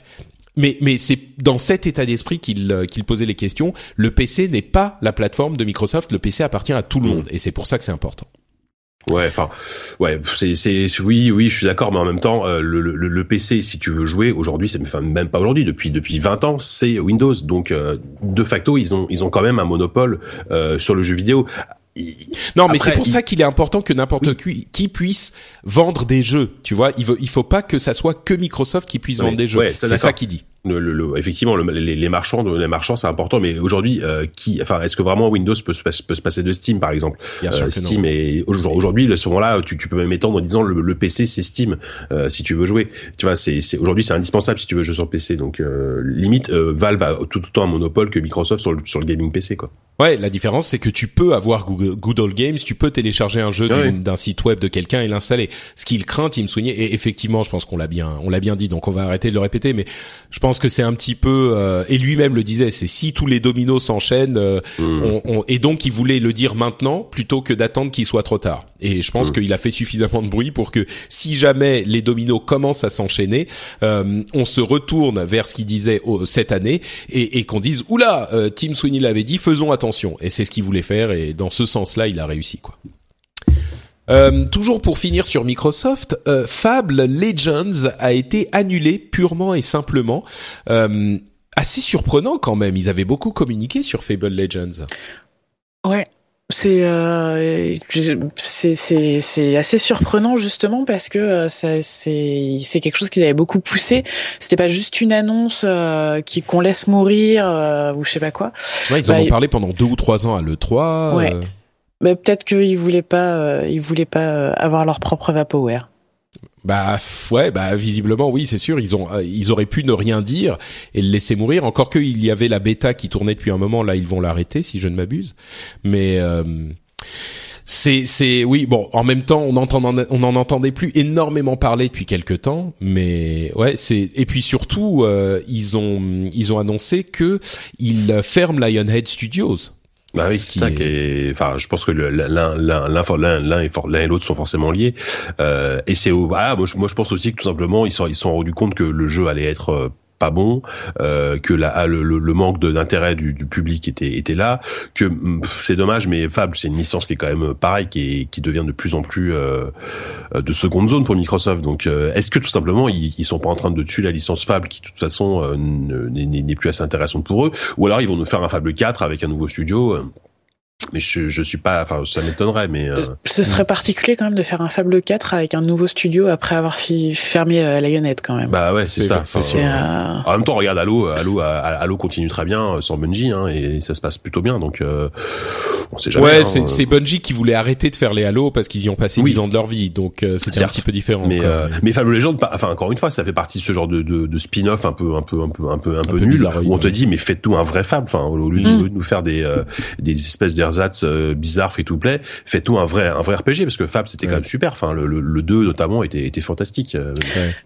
Ouais, ils sont peut-être rendus compte que Fable Legends personne comprenait rien et qu'ils étaient complètement incapables d'expliquer et qu'il ah valait mieux arrêter les frais maintenant. Rappelez-vous du Fable avec Kinect où tu où tu mimais le, le, les les fouets des chevaux, tu vois, c'était génial. Oh là là là là. Fameuse journée. Mais c'est vrai que c'est l'idée c'était certainement au niveau marketing de prendre une licence connue et de pousser un truc euh, à, à l'époque avec Kinect mais là, euh, pourquoi mais, mais, en même temps, l'idée du jeu était sympa. Pour ceux qui s'en souviennent pas, on avait une équipe de quatre qui se battait contre une sorte de maître du, du jeu, de, de, du maître du donjon, qui était seul. Donc c'était un gameplay asymétrique euh, qui, qui, qui, aurait pu être marrant, mais j'imagine bah qu'ils n'ont ouais. pas réussi à trouver euh, le fun dans le jeu. On, on, le dit de temps en temps, on va en reparler tout à l'heure, mais ils n'ont bah, pas réussi à trouver le fun dans le jeu, donc ils ont préféré arrêter les frais. C'est dommage, mais. Et puis le problème d'un gameplay asymétrique comme ça, c'est que c'est drôle seulement si t'as assez de joueurs et que vu que le public suivait pas du tout, euh, il, tu vois, si t'arrives pas à remplir ton. Ouais, je sais pas si le public suivait pas. Moi, enfin, on avait eu la bêta qui était. Je pense qu'ils ont, ils ont, ils se sont rendu compte que la bêta fonctionnait pas. Les gens jouaient pas, quoi. C'est peut-être ça mais euh, et qu'ils arrivaient pas à re, redonner de l'intérêt au truc avec des patchs mais euh, mais mais moi je sais pas si le public suit pas. Moi j'aurais pu être intéressé par ce jeu là mais euh... L'engouement autour de Fable Legends, il était pas fou, quoi. Non, c'est sûr, c'est sûr. Et puis peut-être qu'il y a eu toute cette série de hero shooters entre bah, Overwatch dont on parlait, mais aussi Battleborn, euh, Paladins. Euh, il y a euh, le MOBA Paragon qui arrive bientôt aussi. Ils se sont dit ouais, le l'espace le, commence à être complètement bouché, saturé, ouais. ouais. saturé. Donc c'est pas, je sais que c'est pas exactement le même style de jeu, mais il y a quand même des similarités. Donc peut-être qu'ils se sont dit bon bah on lâche l'affaire, on arrête les frais et puis si en plus il était pas marrant donc bon c'est un peu dommage mais surtout la fermeture de Lionhead euh, la maison de euh, Peter Molineux qui d'ailleurs s'est pas exprimé sur le sujet étonnamment ouais il a arrêté de s'exprimer enfin, il essaie ouais. de plus trop s'exprimer là mais bon c'est ouais. ça bon voilà. donc grosse nouvelle quand même ouais euh, bon, on va euh, passer à la, les news, des news un petit peu plus rapides et on va parler de The Division. Avant ça, quand même un petit mot pour remercier les gens qui viennent nous laisser des reviews sur iTunes et des 5 étoiles. Un grand merci à Granero311 qui nous dit c'est de la bombe bébé. Je me demande si s'il faut pas le dire genre c'est de la bombe bébé. Genre euh, tu vois un petit peu ouais ou pas. bon, on va plutôt passer, passer à Spart25 qui nous dit qu'il est indispensable, que cette émission est indispensable. Merci à lui et Josh Jash Hugan 00 qui nous dit que le podcast est très bon. Euh, il nous dit que, ou elle nous dit, puisqu'il y a un E à déçu, je n'en rate aucun depuis un bon moment et je ne suis pas déçu. Voilà, merci à toi, merci à vous tous de nous laisser des reviews sur iTunes ou ailleurs avec des petites étoiles autant que vous voulez.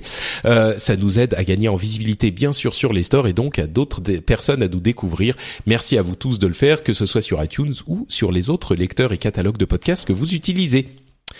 Euh, on parle un peu de The Division et de Far Cry Primal, deux jeux Ubisoft qui sont sortis ces derniers temps. Euh, donc là aussi disclaimer euh, professionnel, Diraen, toi tu es employé de Ubisoft, donc forcément ton opinion sur ces jeux c'est c'est génial, c'est super, vive Ubisoft Voilà, ok, très bien. Maintenant la chose est ah, dite. Les fais bien, disons. Euh, mais ça, c'est sympa de t'avoir euh, dans l'émission évidemment parce que tu vas pouvoir nous amener un petit éclairage sur les choses dont on va discuter. Euh, on va parler notamment de traduction parce qu'il y a eu un, beaucoup de boulot fait sur The Division Mm. et euh, de, de cette idée que The Division amène en fait une nouvelle ère de jeu chez Ubisoft. On va peut-être en, en parler un petit peu aussi. Mais avant ça, euh, Jika, tes impressions sur The Division? Euh, alors écoute, j'avoue que moi, euh, j'étais absolument pas emballé par The Division. Alors vraiment, enfin, euh, le, jeu ne m'intéressait pas. Les premiers retours euh, euh, et pas bon m'ont encore plus refroidi. Je comprenais pas trop ce que c'était l'univers. me- Voilà, bon. Et puis, euh, et puis, mine de rien, il y a eu les euh, les releases de la presse.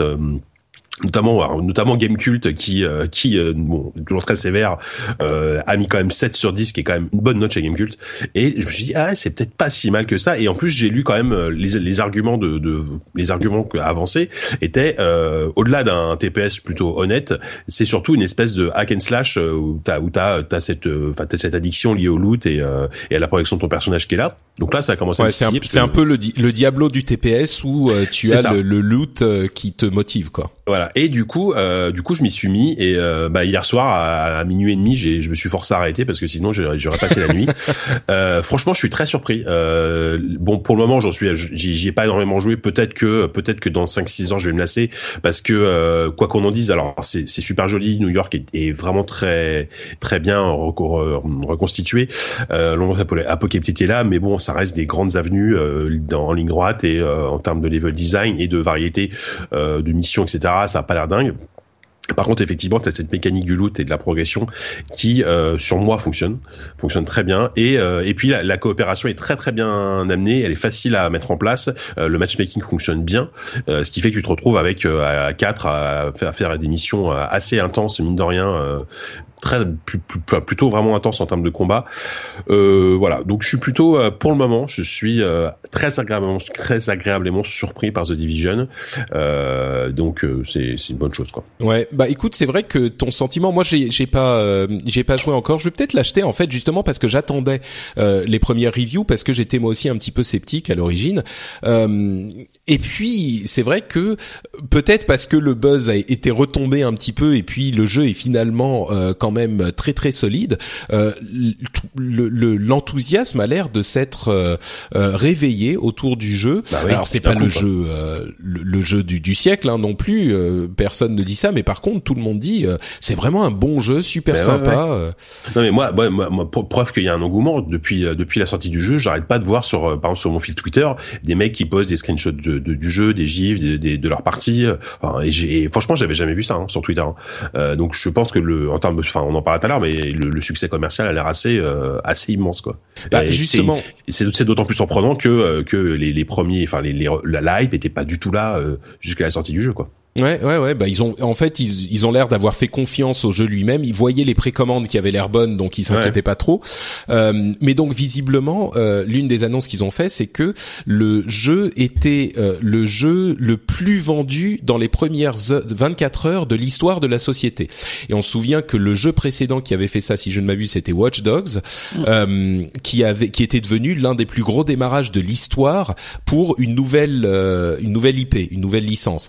Euh, et Watch Dogs avait vendu 4 millions d'unités en euh, une semaine, je crois. Donc c'est c'est certainement un succès commercial important. Euh, c'est un succès critique qui est euh, bah, là assez clair, je pense. Tout le monde dit que le jeu est très bon.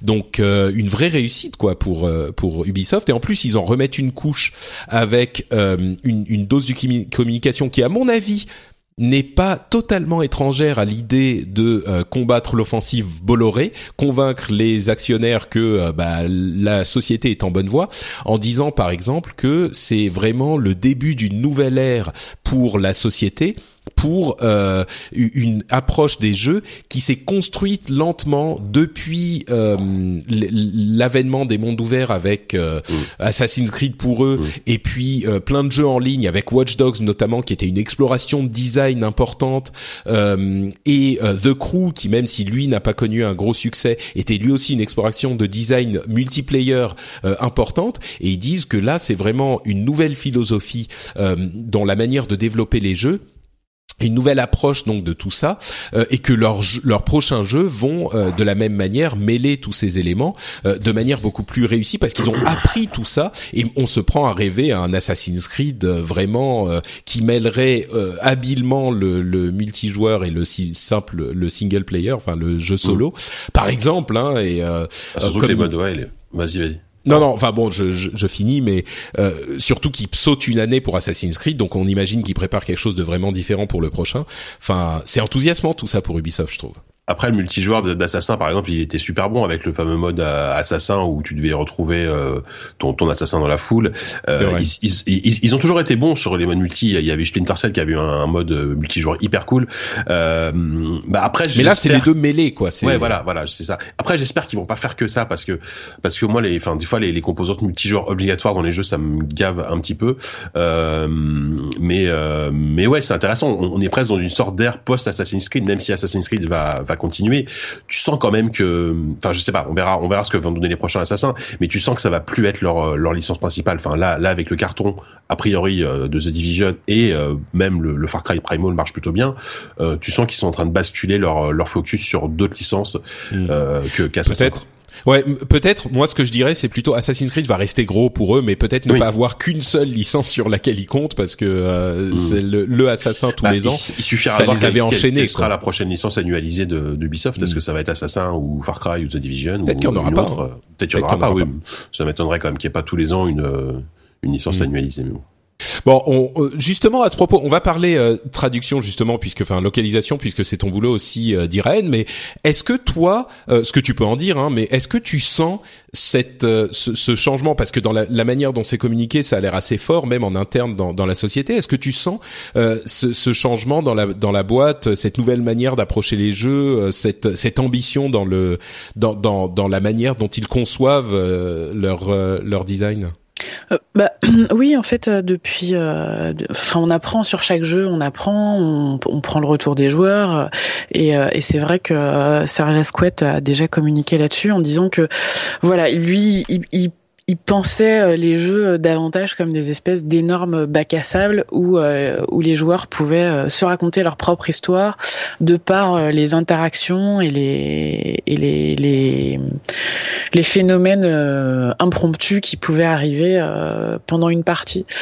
C'est vrai que c'est une vision qui guide euh, qui guide tous nos développements. Et puis euh, et puis The Division on est on est super content que ça marche euh, parce que parce qu'on a Bolloré qui qui nous met la pression. Et parce que The Division c'est un jeu qui a quand même été repoussé plusieurs fois. Et, et du coup c'est vrai qu'on était bah, on avait on avait on était quand même assez inquiet mais du coup, c'est assez rassurant pour nous de se dire qu'on peut repousser un jeu euh, pour euh, pour en améliorer la qualité et, et du coup que les que ça marche, que les joueurs soient au rendez-vous. Euh.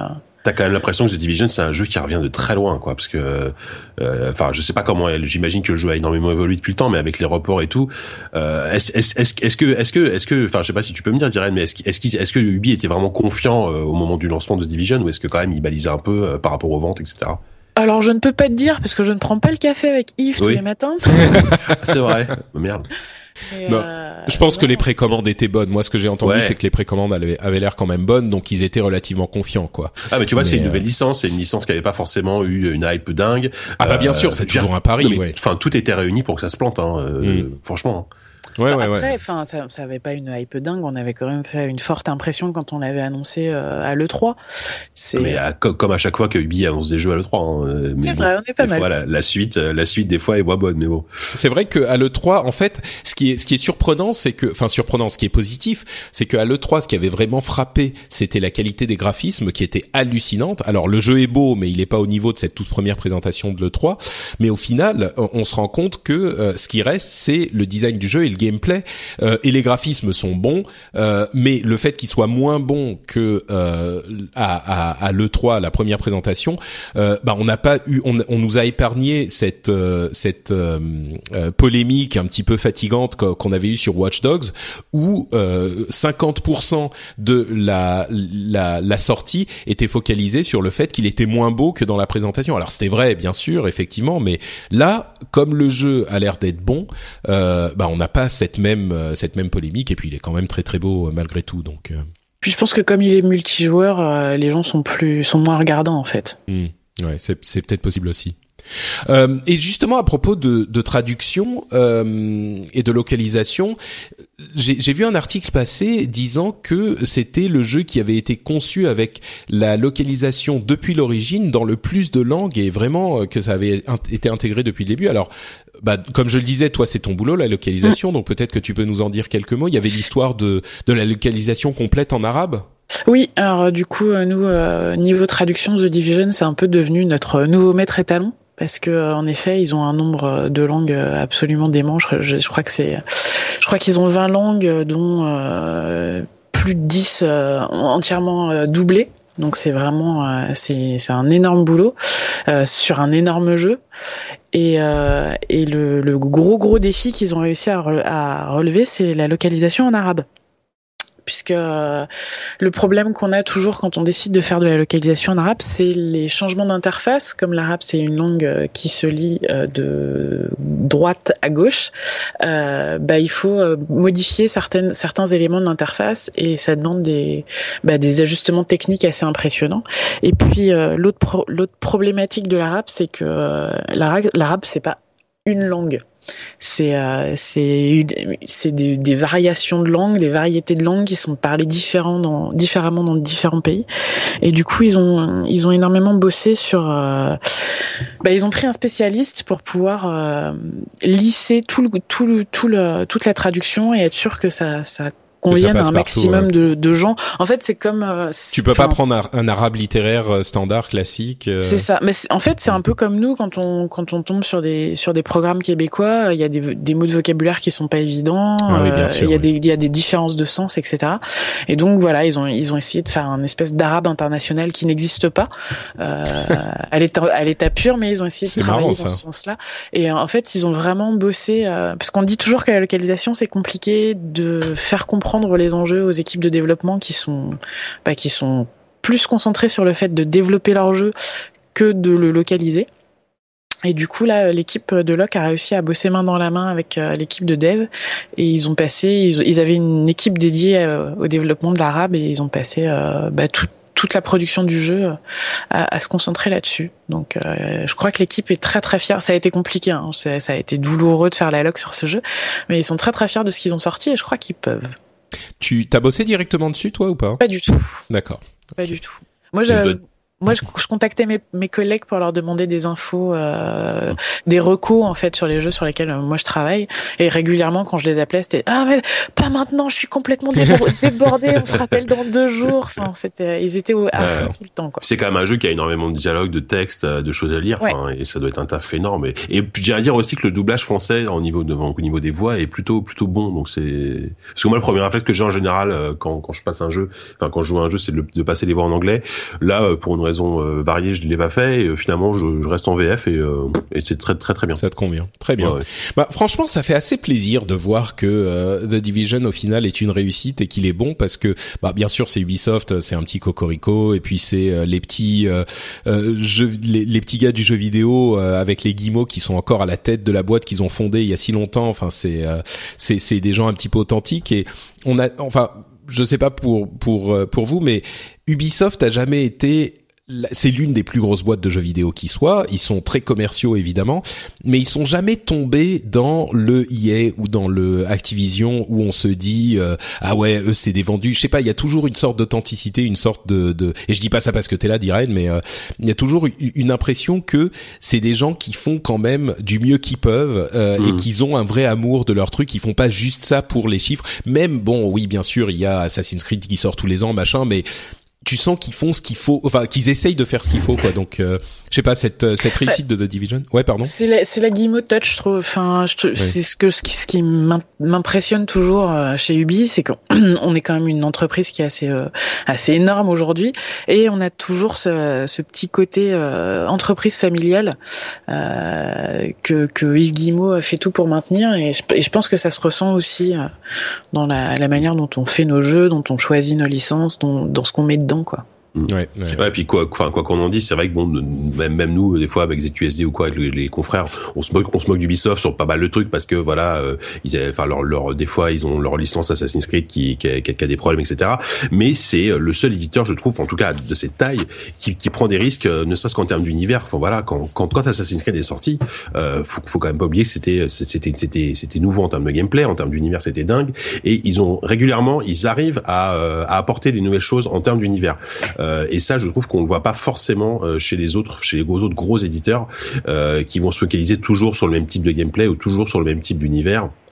Au moins chez eux, enfin tu vois, on, on va parler après, mais Far Cry Primal, placer un jeu en Mm. 10 000 avant Jésus-Christ, putain, c'est quand même chez, chez un gros éditeur, Ouais. c'est quand même c'est quand même assez couillu quoi. Bah, oui, et parlons de, de Far Cry, mais juste pour dire, The Division, mine de rien, le, le gameplay qui est à mi-chemin entre un TPS et un jeu de rôle, euh, bah c'est quand même euh, un truc qu'on n'a pas vu souvent ailleurs. Enfin, moi, je j'ai pas d'autres jeux auxquels je pourrais comparer pour Bah, dire. t'as Borderlands, mais bon, c'est du FPS, hein, mais euh, Bah oui, c'est du FPS. C'est, je veux dire, on peut comparer certains aspects. Oui, Borderlands, Destiny, euh, Gears of War, machin, mais le gameplay en lui-même, euh, c'est quand même un petit peu, un petit peu différent, je trouve.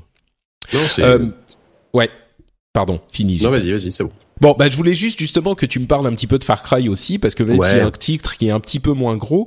Euh, alors, tu me disais que tu l'aimes bien. Moi, j'ai eu quand même des retours euh, selon lesquels, bah, c'était un petit peu Far Cry 4 avec des mammouths, quoi. euh, Mais Ouais, alors on est, euh, je pense qu'on est à mi-chemin entre ça. Enfin, on est à mi-chemin entre une sorte de skin euh, de, Far Cry, de Far Cry 4 et un, jeu, un vrai jeu complet. Euh, moi, j'ai très peu joué à Far Cry 4 déjà, donc euh, je peux pas vraiment comparer. J'ai adoré Far Cry 3, vraiment pour moi c'était un excellent jeu. Euh, et celui-là, je trouve que il est, il est très intéressant. Alors effectivement, c'est pas Far Cry 5, euh, c'est voilà, c'est Far Cry Primal. Donc euh, on n'est pas non plus euh, au même niveau que le, le, le Blood Dragon qui était sorti, qui était vraiment un petit jeu euh, euh, presque une blague en fait, euh, qui durait 4 heures. Là, quand même, c'est un vrai jeu qui est, qui est complet, qui est long, etc. Mais je trouve que donc l'univers qu'ils ont mis en place, donc qui se passe donc en, à la préhistoire, dit en, donc en moins en 10 000 avant Jésus-Christ, euh, colle extrêmement bien avec euh, le gameplay finalement de la série, euh, qui est extrêmement basé sur le crafting, sur le récolter des ressources, euh, sur le côté survie. Euh, là, je trouve que il y a une vraie cohérence entre cet univers-là et finalement ce gameplay, puisque parce que forcément, t'es- tu t'incarnes un homme préhistorique euh, qui a juste euh, qui a juste son silex et son couteau euh, pour euh, pour euh, pour faire euh, pour pour vivre et euh, et du coup t'es obligé de, de démerder pour pour pour voilà pour pouvoir survivre. Euh, du coup, ça colle très très bien. Le jeu est beau, le, jeu est vraiment très beau. Là, on est complètement dépaysé. Là, c'est c'est l'anti, c'est l'anti The Division là-dessus, quoi. C'est-à-dire que la nature est partout. Le, le sound design est fantastique. On t'en- t'entend des animaux, euh, des, des bruits d'animaux euh, partout, la jungle. Enfin, là-dessus, t'es vraiment immergé dans, dans dans l'univers. C'est vraiment très cool. Euh, après, bon, bah comme souvent avec euh, bah, avec Far Cry et même certains les, les, les grosses licences Ubisoft en termes de narration en termes d'écriture de dialogue c'est pas incroyable mais en même temps bon euh, voilà tu t'in- t'incarnes un préhistorique donc euh, il faut, faut pas non plus espérer c'est, euh, ça marche comment d'ailleurs. Ils ont une Euh, sorte de langue en fait, bizarre. ouais. Alors ils ont, ils ont, bah, d'après ce que j'ai compris, hein, peut-être que de Abby, euh, le- tu, tu pourras, euh, pardon, appuyer ça, c'est qu'ils ont créé une sorte de, dia- de, de dialecte euh, pour le jeu euh, qui, euh, qui s'inspire peut-être des de langues, de langues de, de l'Antiquité, je sais pas.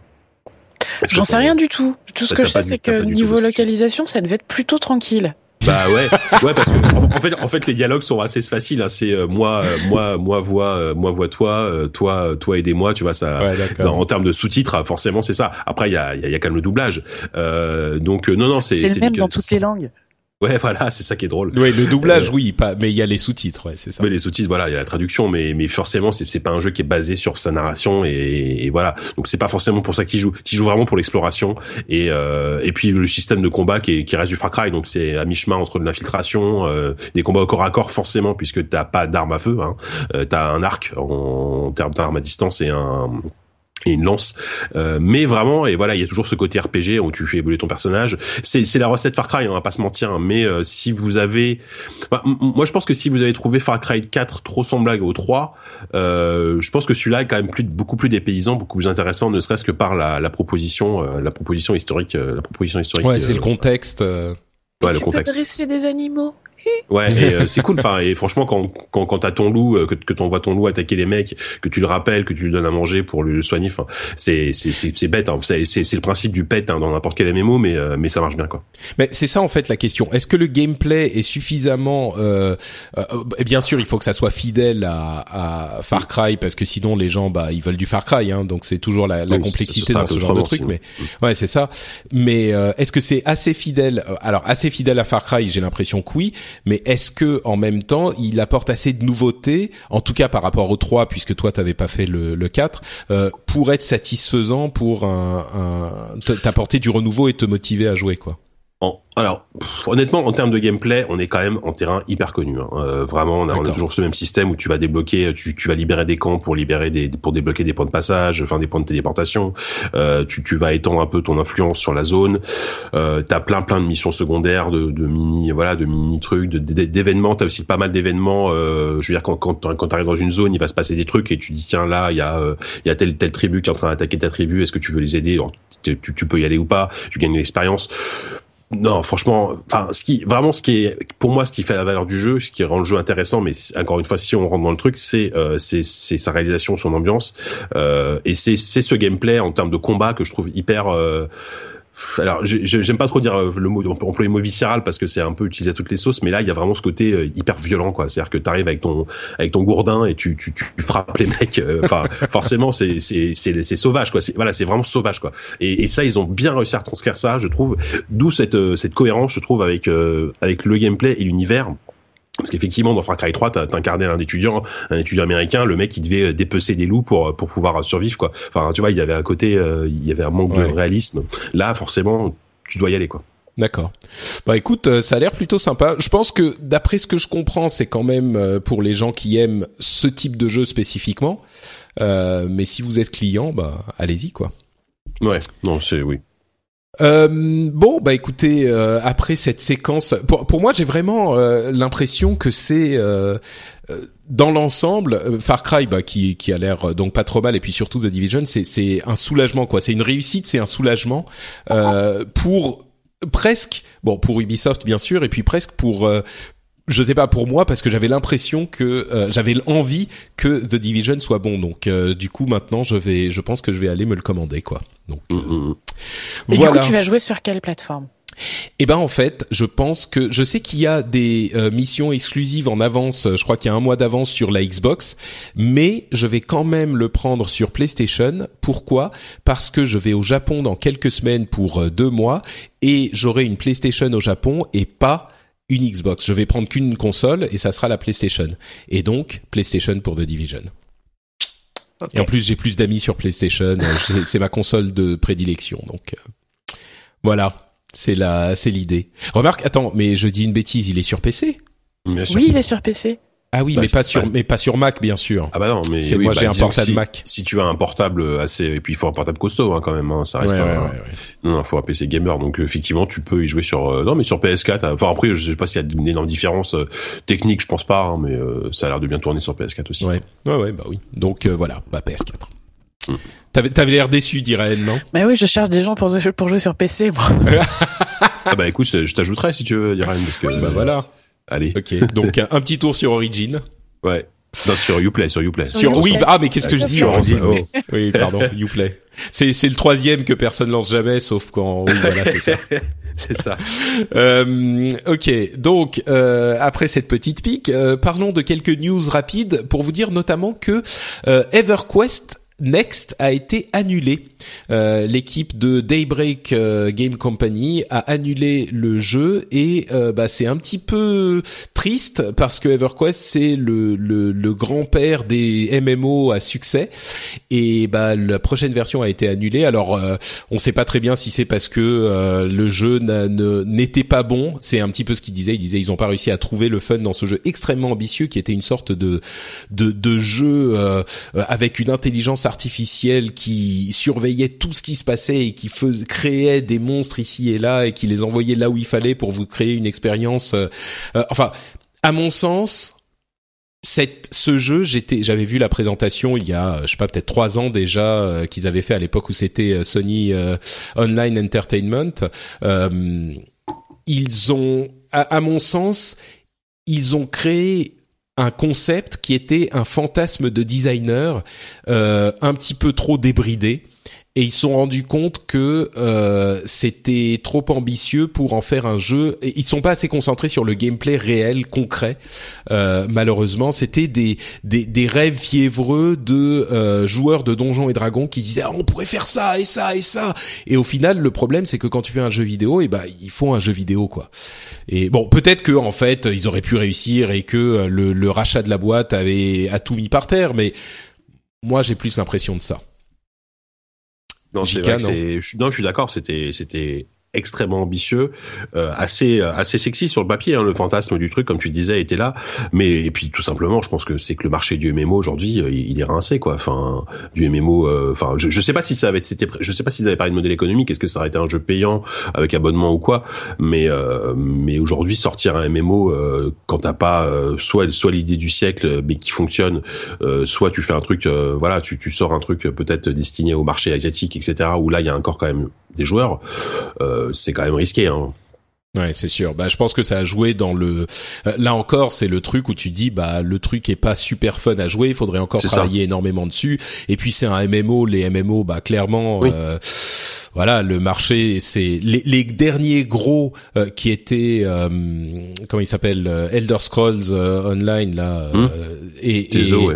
voilà, The Elder Scrolls Online et Wildstar d'ailleurs qui a annoncé qu'ils euh, qu'ils avaient euh, licencié la moitié de leurs mmh. euh, de leurs employés malheureusement hein, c'est Carbine mmh. Studio. Bah Wildstar a pas super bien fonctionné Tezo a pas super bien fonctionné voilà EverQuest c'est bah, Republic The Republic aussi. Bon il continue à tourner mais c'est pas la bien sûr. Mais tous les MMO tous les tous les MMO ces dernières années qui sont sortis avec un système d'abonnement je crois que sans exception au bout de au bout d'un an six mois ils sont passés sur un modèle gratuit. Donc donc à un moment mais, donné, mais je crois que ça va plus loin que ça même. je crois que ça va plus loin. C'est mm. juste que le MMO, bah le jeu est plus, le type de jeu est plus à la mode quoi. Les gens sont passés au MOBA et puis maintenant il y a la mode des hero shooters. Il y a euh, mine de rien, on va parler dans dans quelques temps cette histoire de Hearthstone qui euh, amène sur le mobile énormément de trucs avec des cartes. Euh, bah, on est passé à autre chose quoi en tant que Et puis on est on est passé sur une hybridation. Bah on, on en parlait juste avant avec Ubisoft. On est passé sur une sorte d'hybridation euh, type The Division où on est entre le MMO et le et le jeu en solo. permanence. Euh, et de toute façon et, et le et voilà et effectivement il y aura il y aura plus de frontières entre les deux enfin en tout mm. cas sur certains types de jeux Ouais, ouais. De toute façon, bah, le, temps le temps des joueurs est pas extensible, donc euh, il t'a intérêt à sortir des produits de vraiment bonne qualité si tu veux les capter. Ouais, et du coup, qui, qui se disent, ben, on n'arrive pas à trouver le fun, on n'arrive pas à trouver, le, on n'arrive pas à faire le réglage suffisant. Enfin, je trouve ça assez intelligent de se dire, on va, on va kicker plutôt qu'on va, plutôt que de sortir un truc euh, où tu passes ton temps à courir après les joueurs, quoi. Ouais, ouais, c'est sûr. Et bon, c'est sûr que euh, pour au niveau des MMO en général, bah il y a Warcraft auquel euh, je pense qu'il y a beaucoup de gens qui qui, qui prêtent attention encore aujourd'hui parce que bah c'est une partie de leur euh, enfance, de leur adolescence, de leurs années d'université. Euh, donc forcément, et puis c'est c'est le MMO dominant encore aujourd'hui. Mais bon, voilà, c'est c'est sûr que l'âge des MMO est certainement passé, quoi. Mmh, clairement. Euh, Street Fighter 5, la mise à jour de mars va bah, bientôt arriver. Il serait temps parce que c'est en mars. On a eu des détails. Euh, il y aura la possibilité d'acheter donc le premier personnage, donc Alex, avec du Fight Money. Le store va être en fait euh, ouvert et surtout il y aura les, le challenge mode qui va arriver. Ça, il était temps. Donc ça sera en fait cette ce challenge mode, c'est l'école des combos. C'est l'endroit pour moi où on apprend vraiment à jouer les personnages. il y aura donc 12 euh, tutoriels de base pour euh, tous les persos, 11 euh, tutoriels intermédiaires pour tous les persos aussi, 4 tutoriels avancés et 16 leçons par personnage euh, pour vous apprendre les personnages eux-mêmes. Donc voilà, là on va enfin pouvoir apprendre à jouer d'autres persos parce que moi je suis coincé sur Ryu et Ken encore et j'ai l'impression que c'est vraiment les noobs qui jouent ça dans les en ligne, c'est vraiment ça quoi. Euh, et puis il y aura d'autres petites euh, petites euh, mises à jour. le truc dont j'espère que, qui va arriver, c'est une accélération du temps de chargement parce que et peut-être même l'option de pouvoir recommencer l'entraînement dans le stage et avec le personnage qu'on vient de battre. Comme ça on n'a pas besoin de repasser euh, une minute à charger le l'entraînement le, le, c'est infernal ça met une pause entre les, les matchs assez désagréable quoi. Donc j'espère que ça ça va arriver mais ils l'ont pas, ils l'ont pas annoncé. Ils ont dit par contre qu'il y aurait des, euh, des, des, des, équilibrages et des, des résolutions de bugs, donc euh, peut-être, on sait pas. Et enfin, euh, Riot, la société qui développe euh, bien sûr League of Legends, a acheté euh, Stone Earth, euh, pardon, Radiant Entertainment. Est-ce que vous savez ce que c'est que Radiant Entertainment? C'est quoi. Radiant Entertainment? Ce sont les développeurs de Rising Thunder et Stone Earth, mais Stone Earth on s'en fout. Rising Thunder, est-ce que vous savez ce que c'est que Rising Thunder? C'est pas un jeu style. euh, Non, je confonds avec War Thunder, ça n'a rien à voir. Non. Euh, donc je sais, non, je sais, ça dit quelque chose, mais Eh ben Rising Thunder, en fait, c'est un jeu de sport, euh, pardon, un jeu de combat à la Street Fighter, mais qui est hyper simple à contrôler. C'est juste des, euh, tu vas vers l'avant, t'appuies sur un bouton. Il n'y a pas de mouvement compliqué euh, pour populariser, qui était conçu pour populariser les jeux de combat. Et il a été conçu par des gens qui viennent de la communauté de Street Fighter. Et euh, l'idée, c'était vraiment de faire un jeu euh, où la stratégie qui était simple à, comprendre et compliqué à maîtriser, où c'était vraiment la stratégie et l'exécution euh, de, ta, stratégie qui comptait. Alors le jeu été en développement, il était en bêta depuis un moment, et Riot les a rachetés. Le jeu va s'arrêter, donc en fait ils arrêtent le développement du jeu, mais peut-être, moi c'est ce que j'espère, peut-être que Riot va développer son propre jeu de combat pour euh, encore une fois repopu- rep- repopulariser ce type de jeu avec la composante e-sport qui est, bah, on a vu, euh, enfin e-sport, euh, Yahoo e-sport, enfin l'e-sport est en train de monter partout, amener un autre type de jeu, donc le jeu de combat euh, avec Street Fighter 5 et d'autres peut-être, peut-être même Blizzard, j'adorerais qu'ils développent un jeu de combat. Et, et enfin, ça, moi, ça m'enthousiasme beaucoup en tant que fan de jeux de combat, quoi, de voir Riot euh, peut-être s'y intéresser. On sait pas pourquoi ils les ont rachetés, mais ça serait logique, quoi. Donc euh, voilà. c'est intéressant. Puis ce, ce serait bien qu'on ait euh, des nouveaux euh, des nouveaux challengers sur le jeu de combat parce que c'est vrai qu'aujourd'hui à part Capcom et euh, et euh, SF, enfin, SNK, SNK c'est un peu l'ombre. Ah bah, ils reviennent avec, euh, ouais, ils reviennent, mais voilà à, à part trois quatre gros. bah, il y a gros- Mortal Kombat, on va dire. Grosse société japonaise, oui, Mortal Kombat, voilà. Mais voilà, il y a, il y a, on va dire, ça se compte sur la d'une main, quoi. Les, les, les, les studios qui font vraiment du jeu de combat, ça serait intéressant qu'il y ait des nouveaux, euh, des nouveaux entrants, quoi. Dans Ouais, l'arène, c'est sûr. Pour faire une, une analogie. Ouais. Voilà. Entre parenthèses, en e-sport, je sais pas si vous avez vu, il y a Yahoo e-sport qui a été lancé, qui est pas mal du tout. Euh, mais j'ai entendu parler d'un truc. Il y a quoi TF1 qui fait un truc sur l'e-sport ou j'ai j'ai pas bien suivi l'histoire? Euh, Ah, Il y a l'équipe. Oui, il y Euh, a, il y a l'équipe qui a fait un truc sur l'e-sport, mais. Oui, oui, euh, non, mais ça, ça fait un moment. Mais je veux oui, dire, il y a oui, pas un site spécialisé, Alors là, je sais pas. euh, non, peut-être que euh, c'est moi qui me ai mal rien. compris un truc. Hein. C'était au moment de mon déménagement. euh, ouais, ouais, je- Ouais, bon, je sais pas. Ok, bon, c'est si si vous savez de quoi je parle, euh, euh, venez nous le dire euh, dans les notes de l'émission. Euh, et enfin, pour conclure, euh, je voulais parler en deux secondes de Clash Royale et de Plants vs Zombies Heroes, euh, qui sont des jeux mobiles. Alors Clash Royale est sorti. Je sais pas si vous avez essayé Clash Royale, mais il est pas mal du tout. Alors non, mais figure-toi que tout le monde en parle en ce moment là. Je je je sais pas. Je je vais. Alors moi, je suis pas du tout jeu de cartes, mais je vais quand même peut-être peut-être par curiosité l'essayer. Euh, voilà. Bah en fait c'est un jeu qui est euh, et on sent je parlais de Hearthstone tout à l'heure on sent vraiment l'héritage de Hearthstone dans les jeux mobiles et bah d'ailleurs enfin tous les jeux se mettent à avoir des cartes. Tous les jeux quoi que ce soit euh, t'as dans Paladins dans euh, euh, comment il s'appelle dans dans Paragon, euh, t'as des cartes partout comme des éléments de gameplay. Mais bref, euh, Clash Royale, c'est un mélange entre Hearthstone et un Tower Defense. Euh, c'est les développeurs, c'est Supercell, les développeurs de Clash of Clans, bien sûr, Euh, et ils ont euh, créé un jeu où tu dois collectionner des cartes. Il y en a une cinquantaine euh, disponibles, et chaque carte représente une unité que tu peux leveler. Et tu passes ensuite dans des parties de combat contre un adversaire en temps réel. Les parties durent 3 ou 4 minutes et tu dois choisir 8 cartes parmi toutes celles que tu as acquis et ça te fait ton deck Euh, et chaque carte a un coût en élixir. L'élixir monte au rythme de 1 par seconde et t'en as 10 maximum.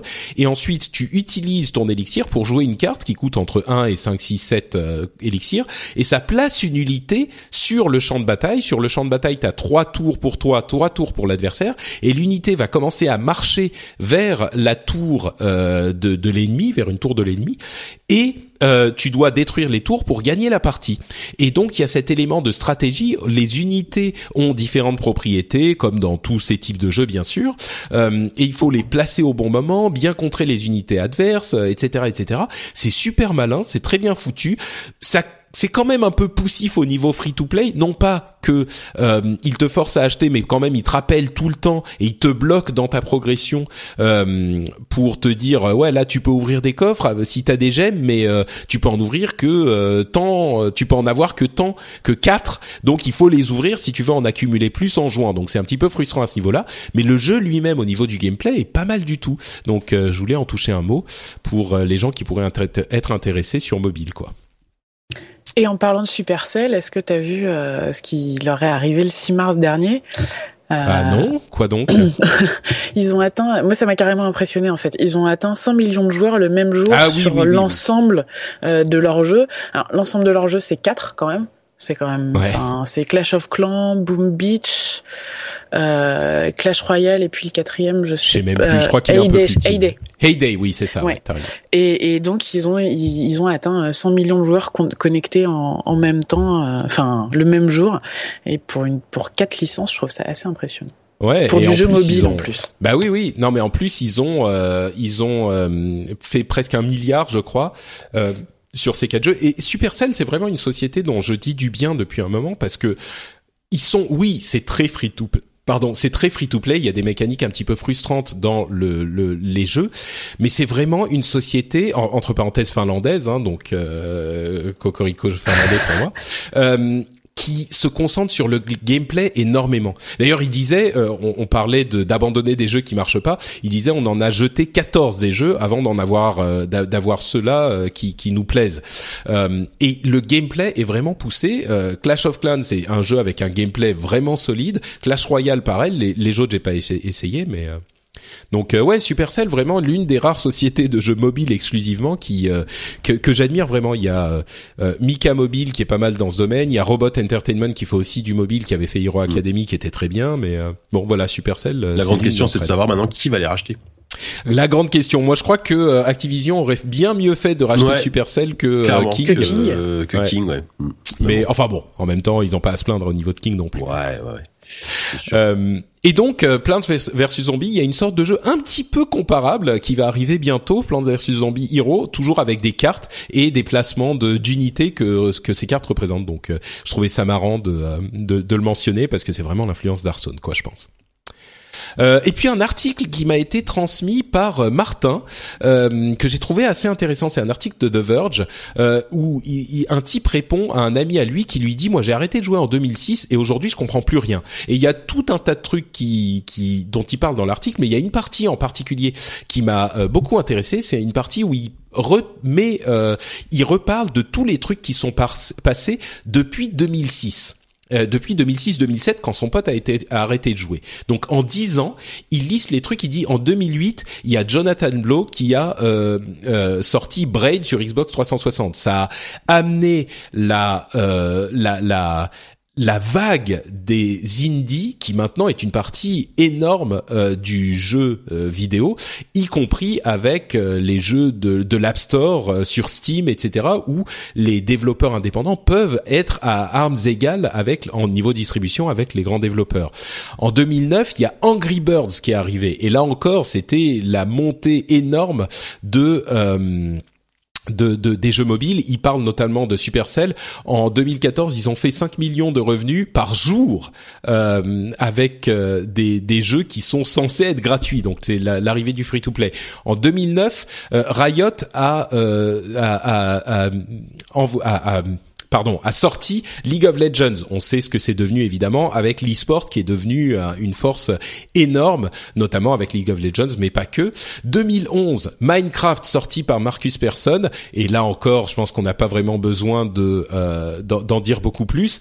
Euh, il y a eu évidemment après après tout ça euh, les histoires de, enfin avec tout ça les histoires de nouvelles consoles, nouvelles générations qu'on a toujours, mais en, quelques années, il y a eu tellement de trucs qui sont passés. C'est assez incroyable de, de, constater à quel point l'univers des jeux vidéo a changé depuis euh, bah, le milieu des années 2000. Quoi, en dix ans, c'est euh, quelqu'un qui a arrêté de jouer en 2006. On parlait aussi de la question du mélange entre le multijoueur et le le solo. Euh, c'est l'un des trucs qui, qui, disait. Il disait, bah à mon époque, en 2006, bah t'achetais un jeu, t'avais Assassin's Creed, tu jouais solo et puis c'était fini. Quoi, t'avais fini ton jeu et il y avait pas toutes ces histoires de multi. Enfin, l'environnement a changé un petit peu chaque année, mais à un niveau qui fait qu'il est euh, quasiment impossible à reconnaître aujourd'hui. Quoi, ça, m'a vraiment marqué de choquer presque de, revoir ça, euh, de lire la liste euh, établie comme ça devant mes yeux. Je sais pas si vous ça vous fait le même effet, mais.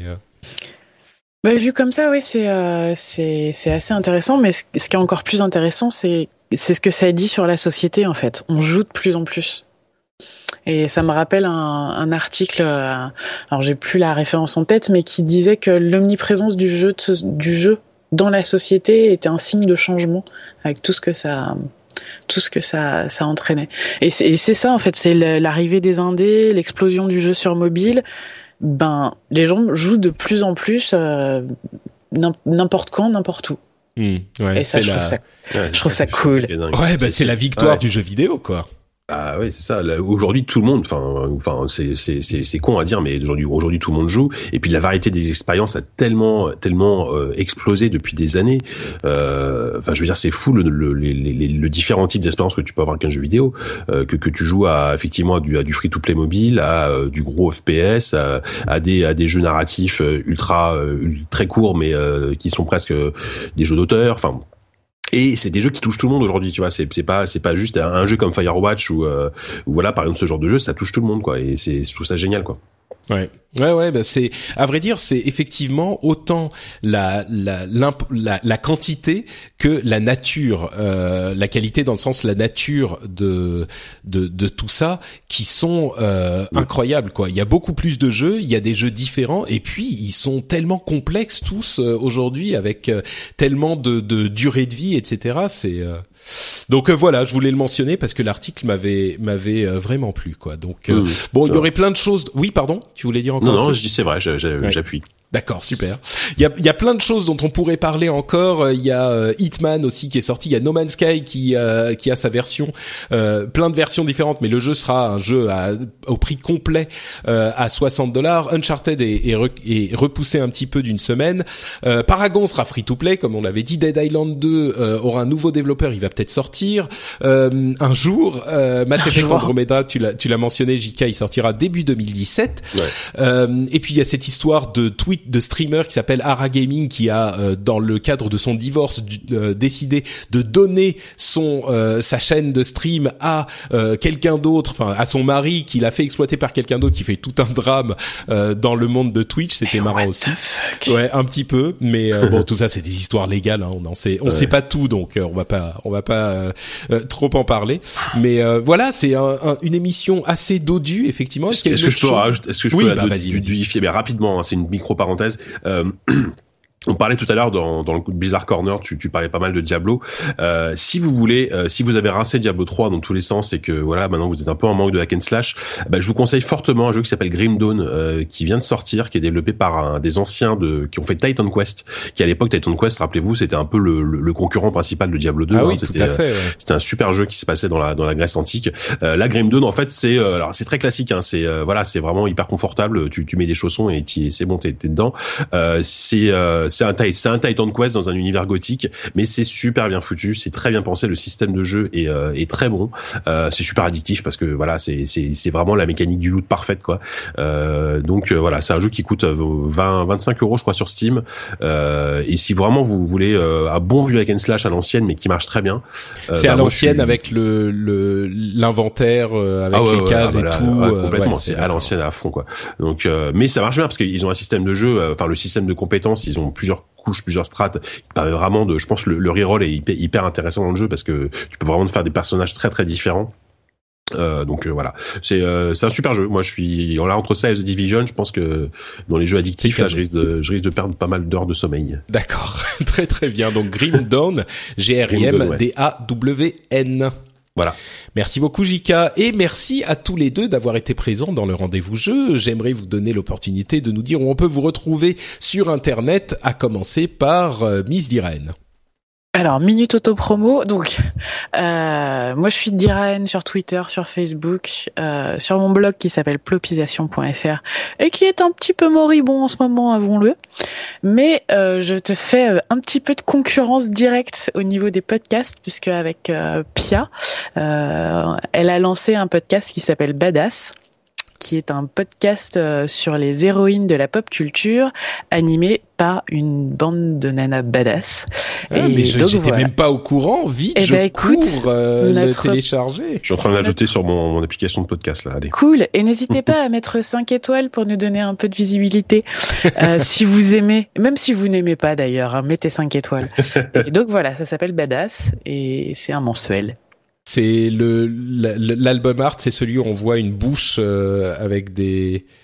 c'est- Avec attends, qui, je- qui se, oui, qui se c'est une mord bouche le- oui, qui se mord la lèvre d'une façon trop badass. Très très bien. Ok, super. Eh bien, écoute, j'ai j'ai subscribé. Euh, JK. Eh bien, moi, on va rester dans le podcast, euh, puisque bah, donc on peut me retrouver sur ZQSD, euh, ZQSD.fr, podcast de jeux vidéo PC, euh, plus ou moins bimensuel. On essaye de, on essaye de reprendre le rythme euh, là depuis le début de l'année, mais c'est pas forcément évident. Euh, le 37 est sorti euh, il y, a, y a peu de temps. On y parle, on y parle pas mal de choses. On parle de Dark Souls 3, on parle de, on parle du jeu Vampire de Dontnod, on parle de Warren Spector et de tous tous ces euh, tous ces créateurs qui ont bercé notre enfance, Sid Meier, Peter Molineux, Warren Spector, etc. Que sont-ils devenus? Donc voilà, on a XCOM 2, Super Hot. Enfin, c'est un bon programme bien bien fat. On va dire, et le prochain numéro sera enregistré vendredi prochain, donc euh, voilà, donc euh, dépêchez-vous d'écouter celui-là parce que le prochain va arriver assez vite. Et sinon, donc euh, sur le numérique.com et sur Twitter à. Magnifique, merci JK. Euh, pour ma part, c'est Note Patrick sur Twitter, Note Patrick sur Facebook. Vous connaissez le site frenchspin.fr où vous retrouvez le rendez-vous jeu et en alternance le rendez-vous tech. Donc euh, toutes les semaines, vous avez un rendez-vous à vous mettre sous la dent. Vous pouvez aller y laisser des commentaires sur cet épisode ou sur d'autres et y découvrir d'autres podca- podcasts qui sont également hébergés là-bas. On remercie encore les gens qui nous ont fait une petite review sur iTunes. On vous invite à partager cette émission si elle vous a plu sur les réseaux sociaux, euh, Twitter, Facebook, etc. Vous pouvez mettre un petit lien. Ça nous aidera également beaucoup et ça aidera vos amis à découvrir cette émission. C'est vraiment le truc compliqué pour les podcasts de se faire découvrir. Donc c'est pour ça qu'on vous invite à aller euh, télécharger, écouter Badass ZQSD et à partager tout ça sur les réseaux sociaux aussi si ça vous plaît. On vous en remercie donc par avance et on vous donne rendez-vous quoi qu'il arrive pour un nouvel épisode dans 15 jours. Ciao à tous Salut.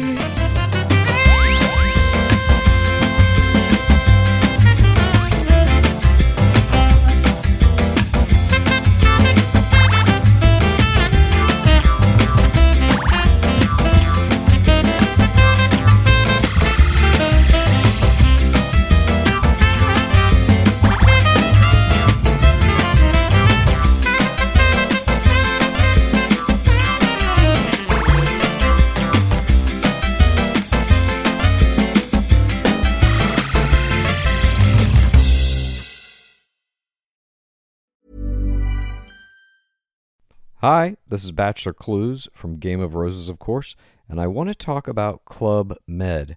Everybody knows Club Med has been the pioneer of the all inclusive resort since 1950, with almost 70 resorts worldwide, ranging from beachside destinations in the Caribbean and Mexico to exotic locations like the Maldives and Morocco, or even the mountain destinations like Japan and the European Alps. Dine on delicious gourmet cuisine, enjoy more than 20 activities, and make memories with your family. For more information, visit clubmed.us or call 1 800 Club Med or your travel advisor.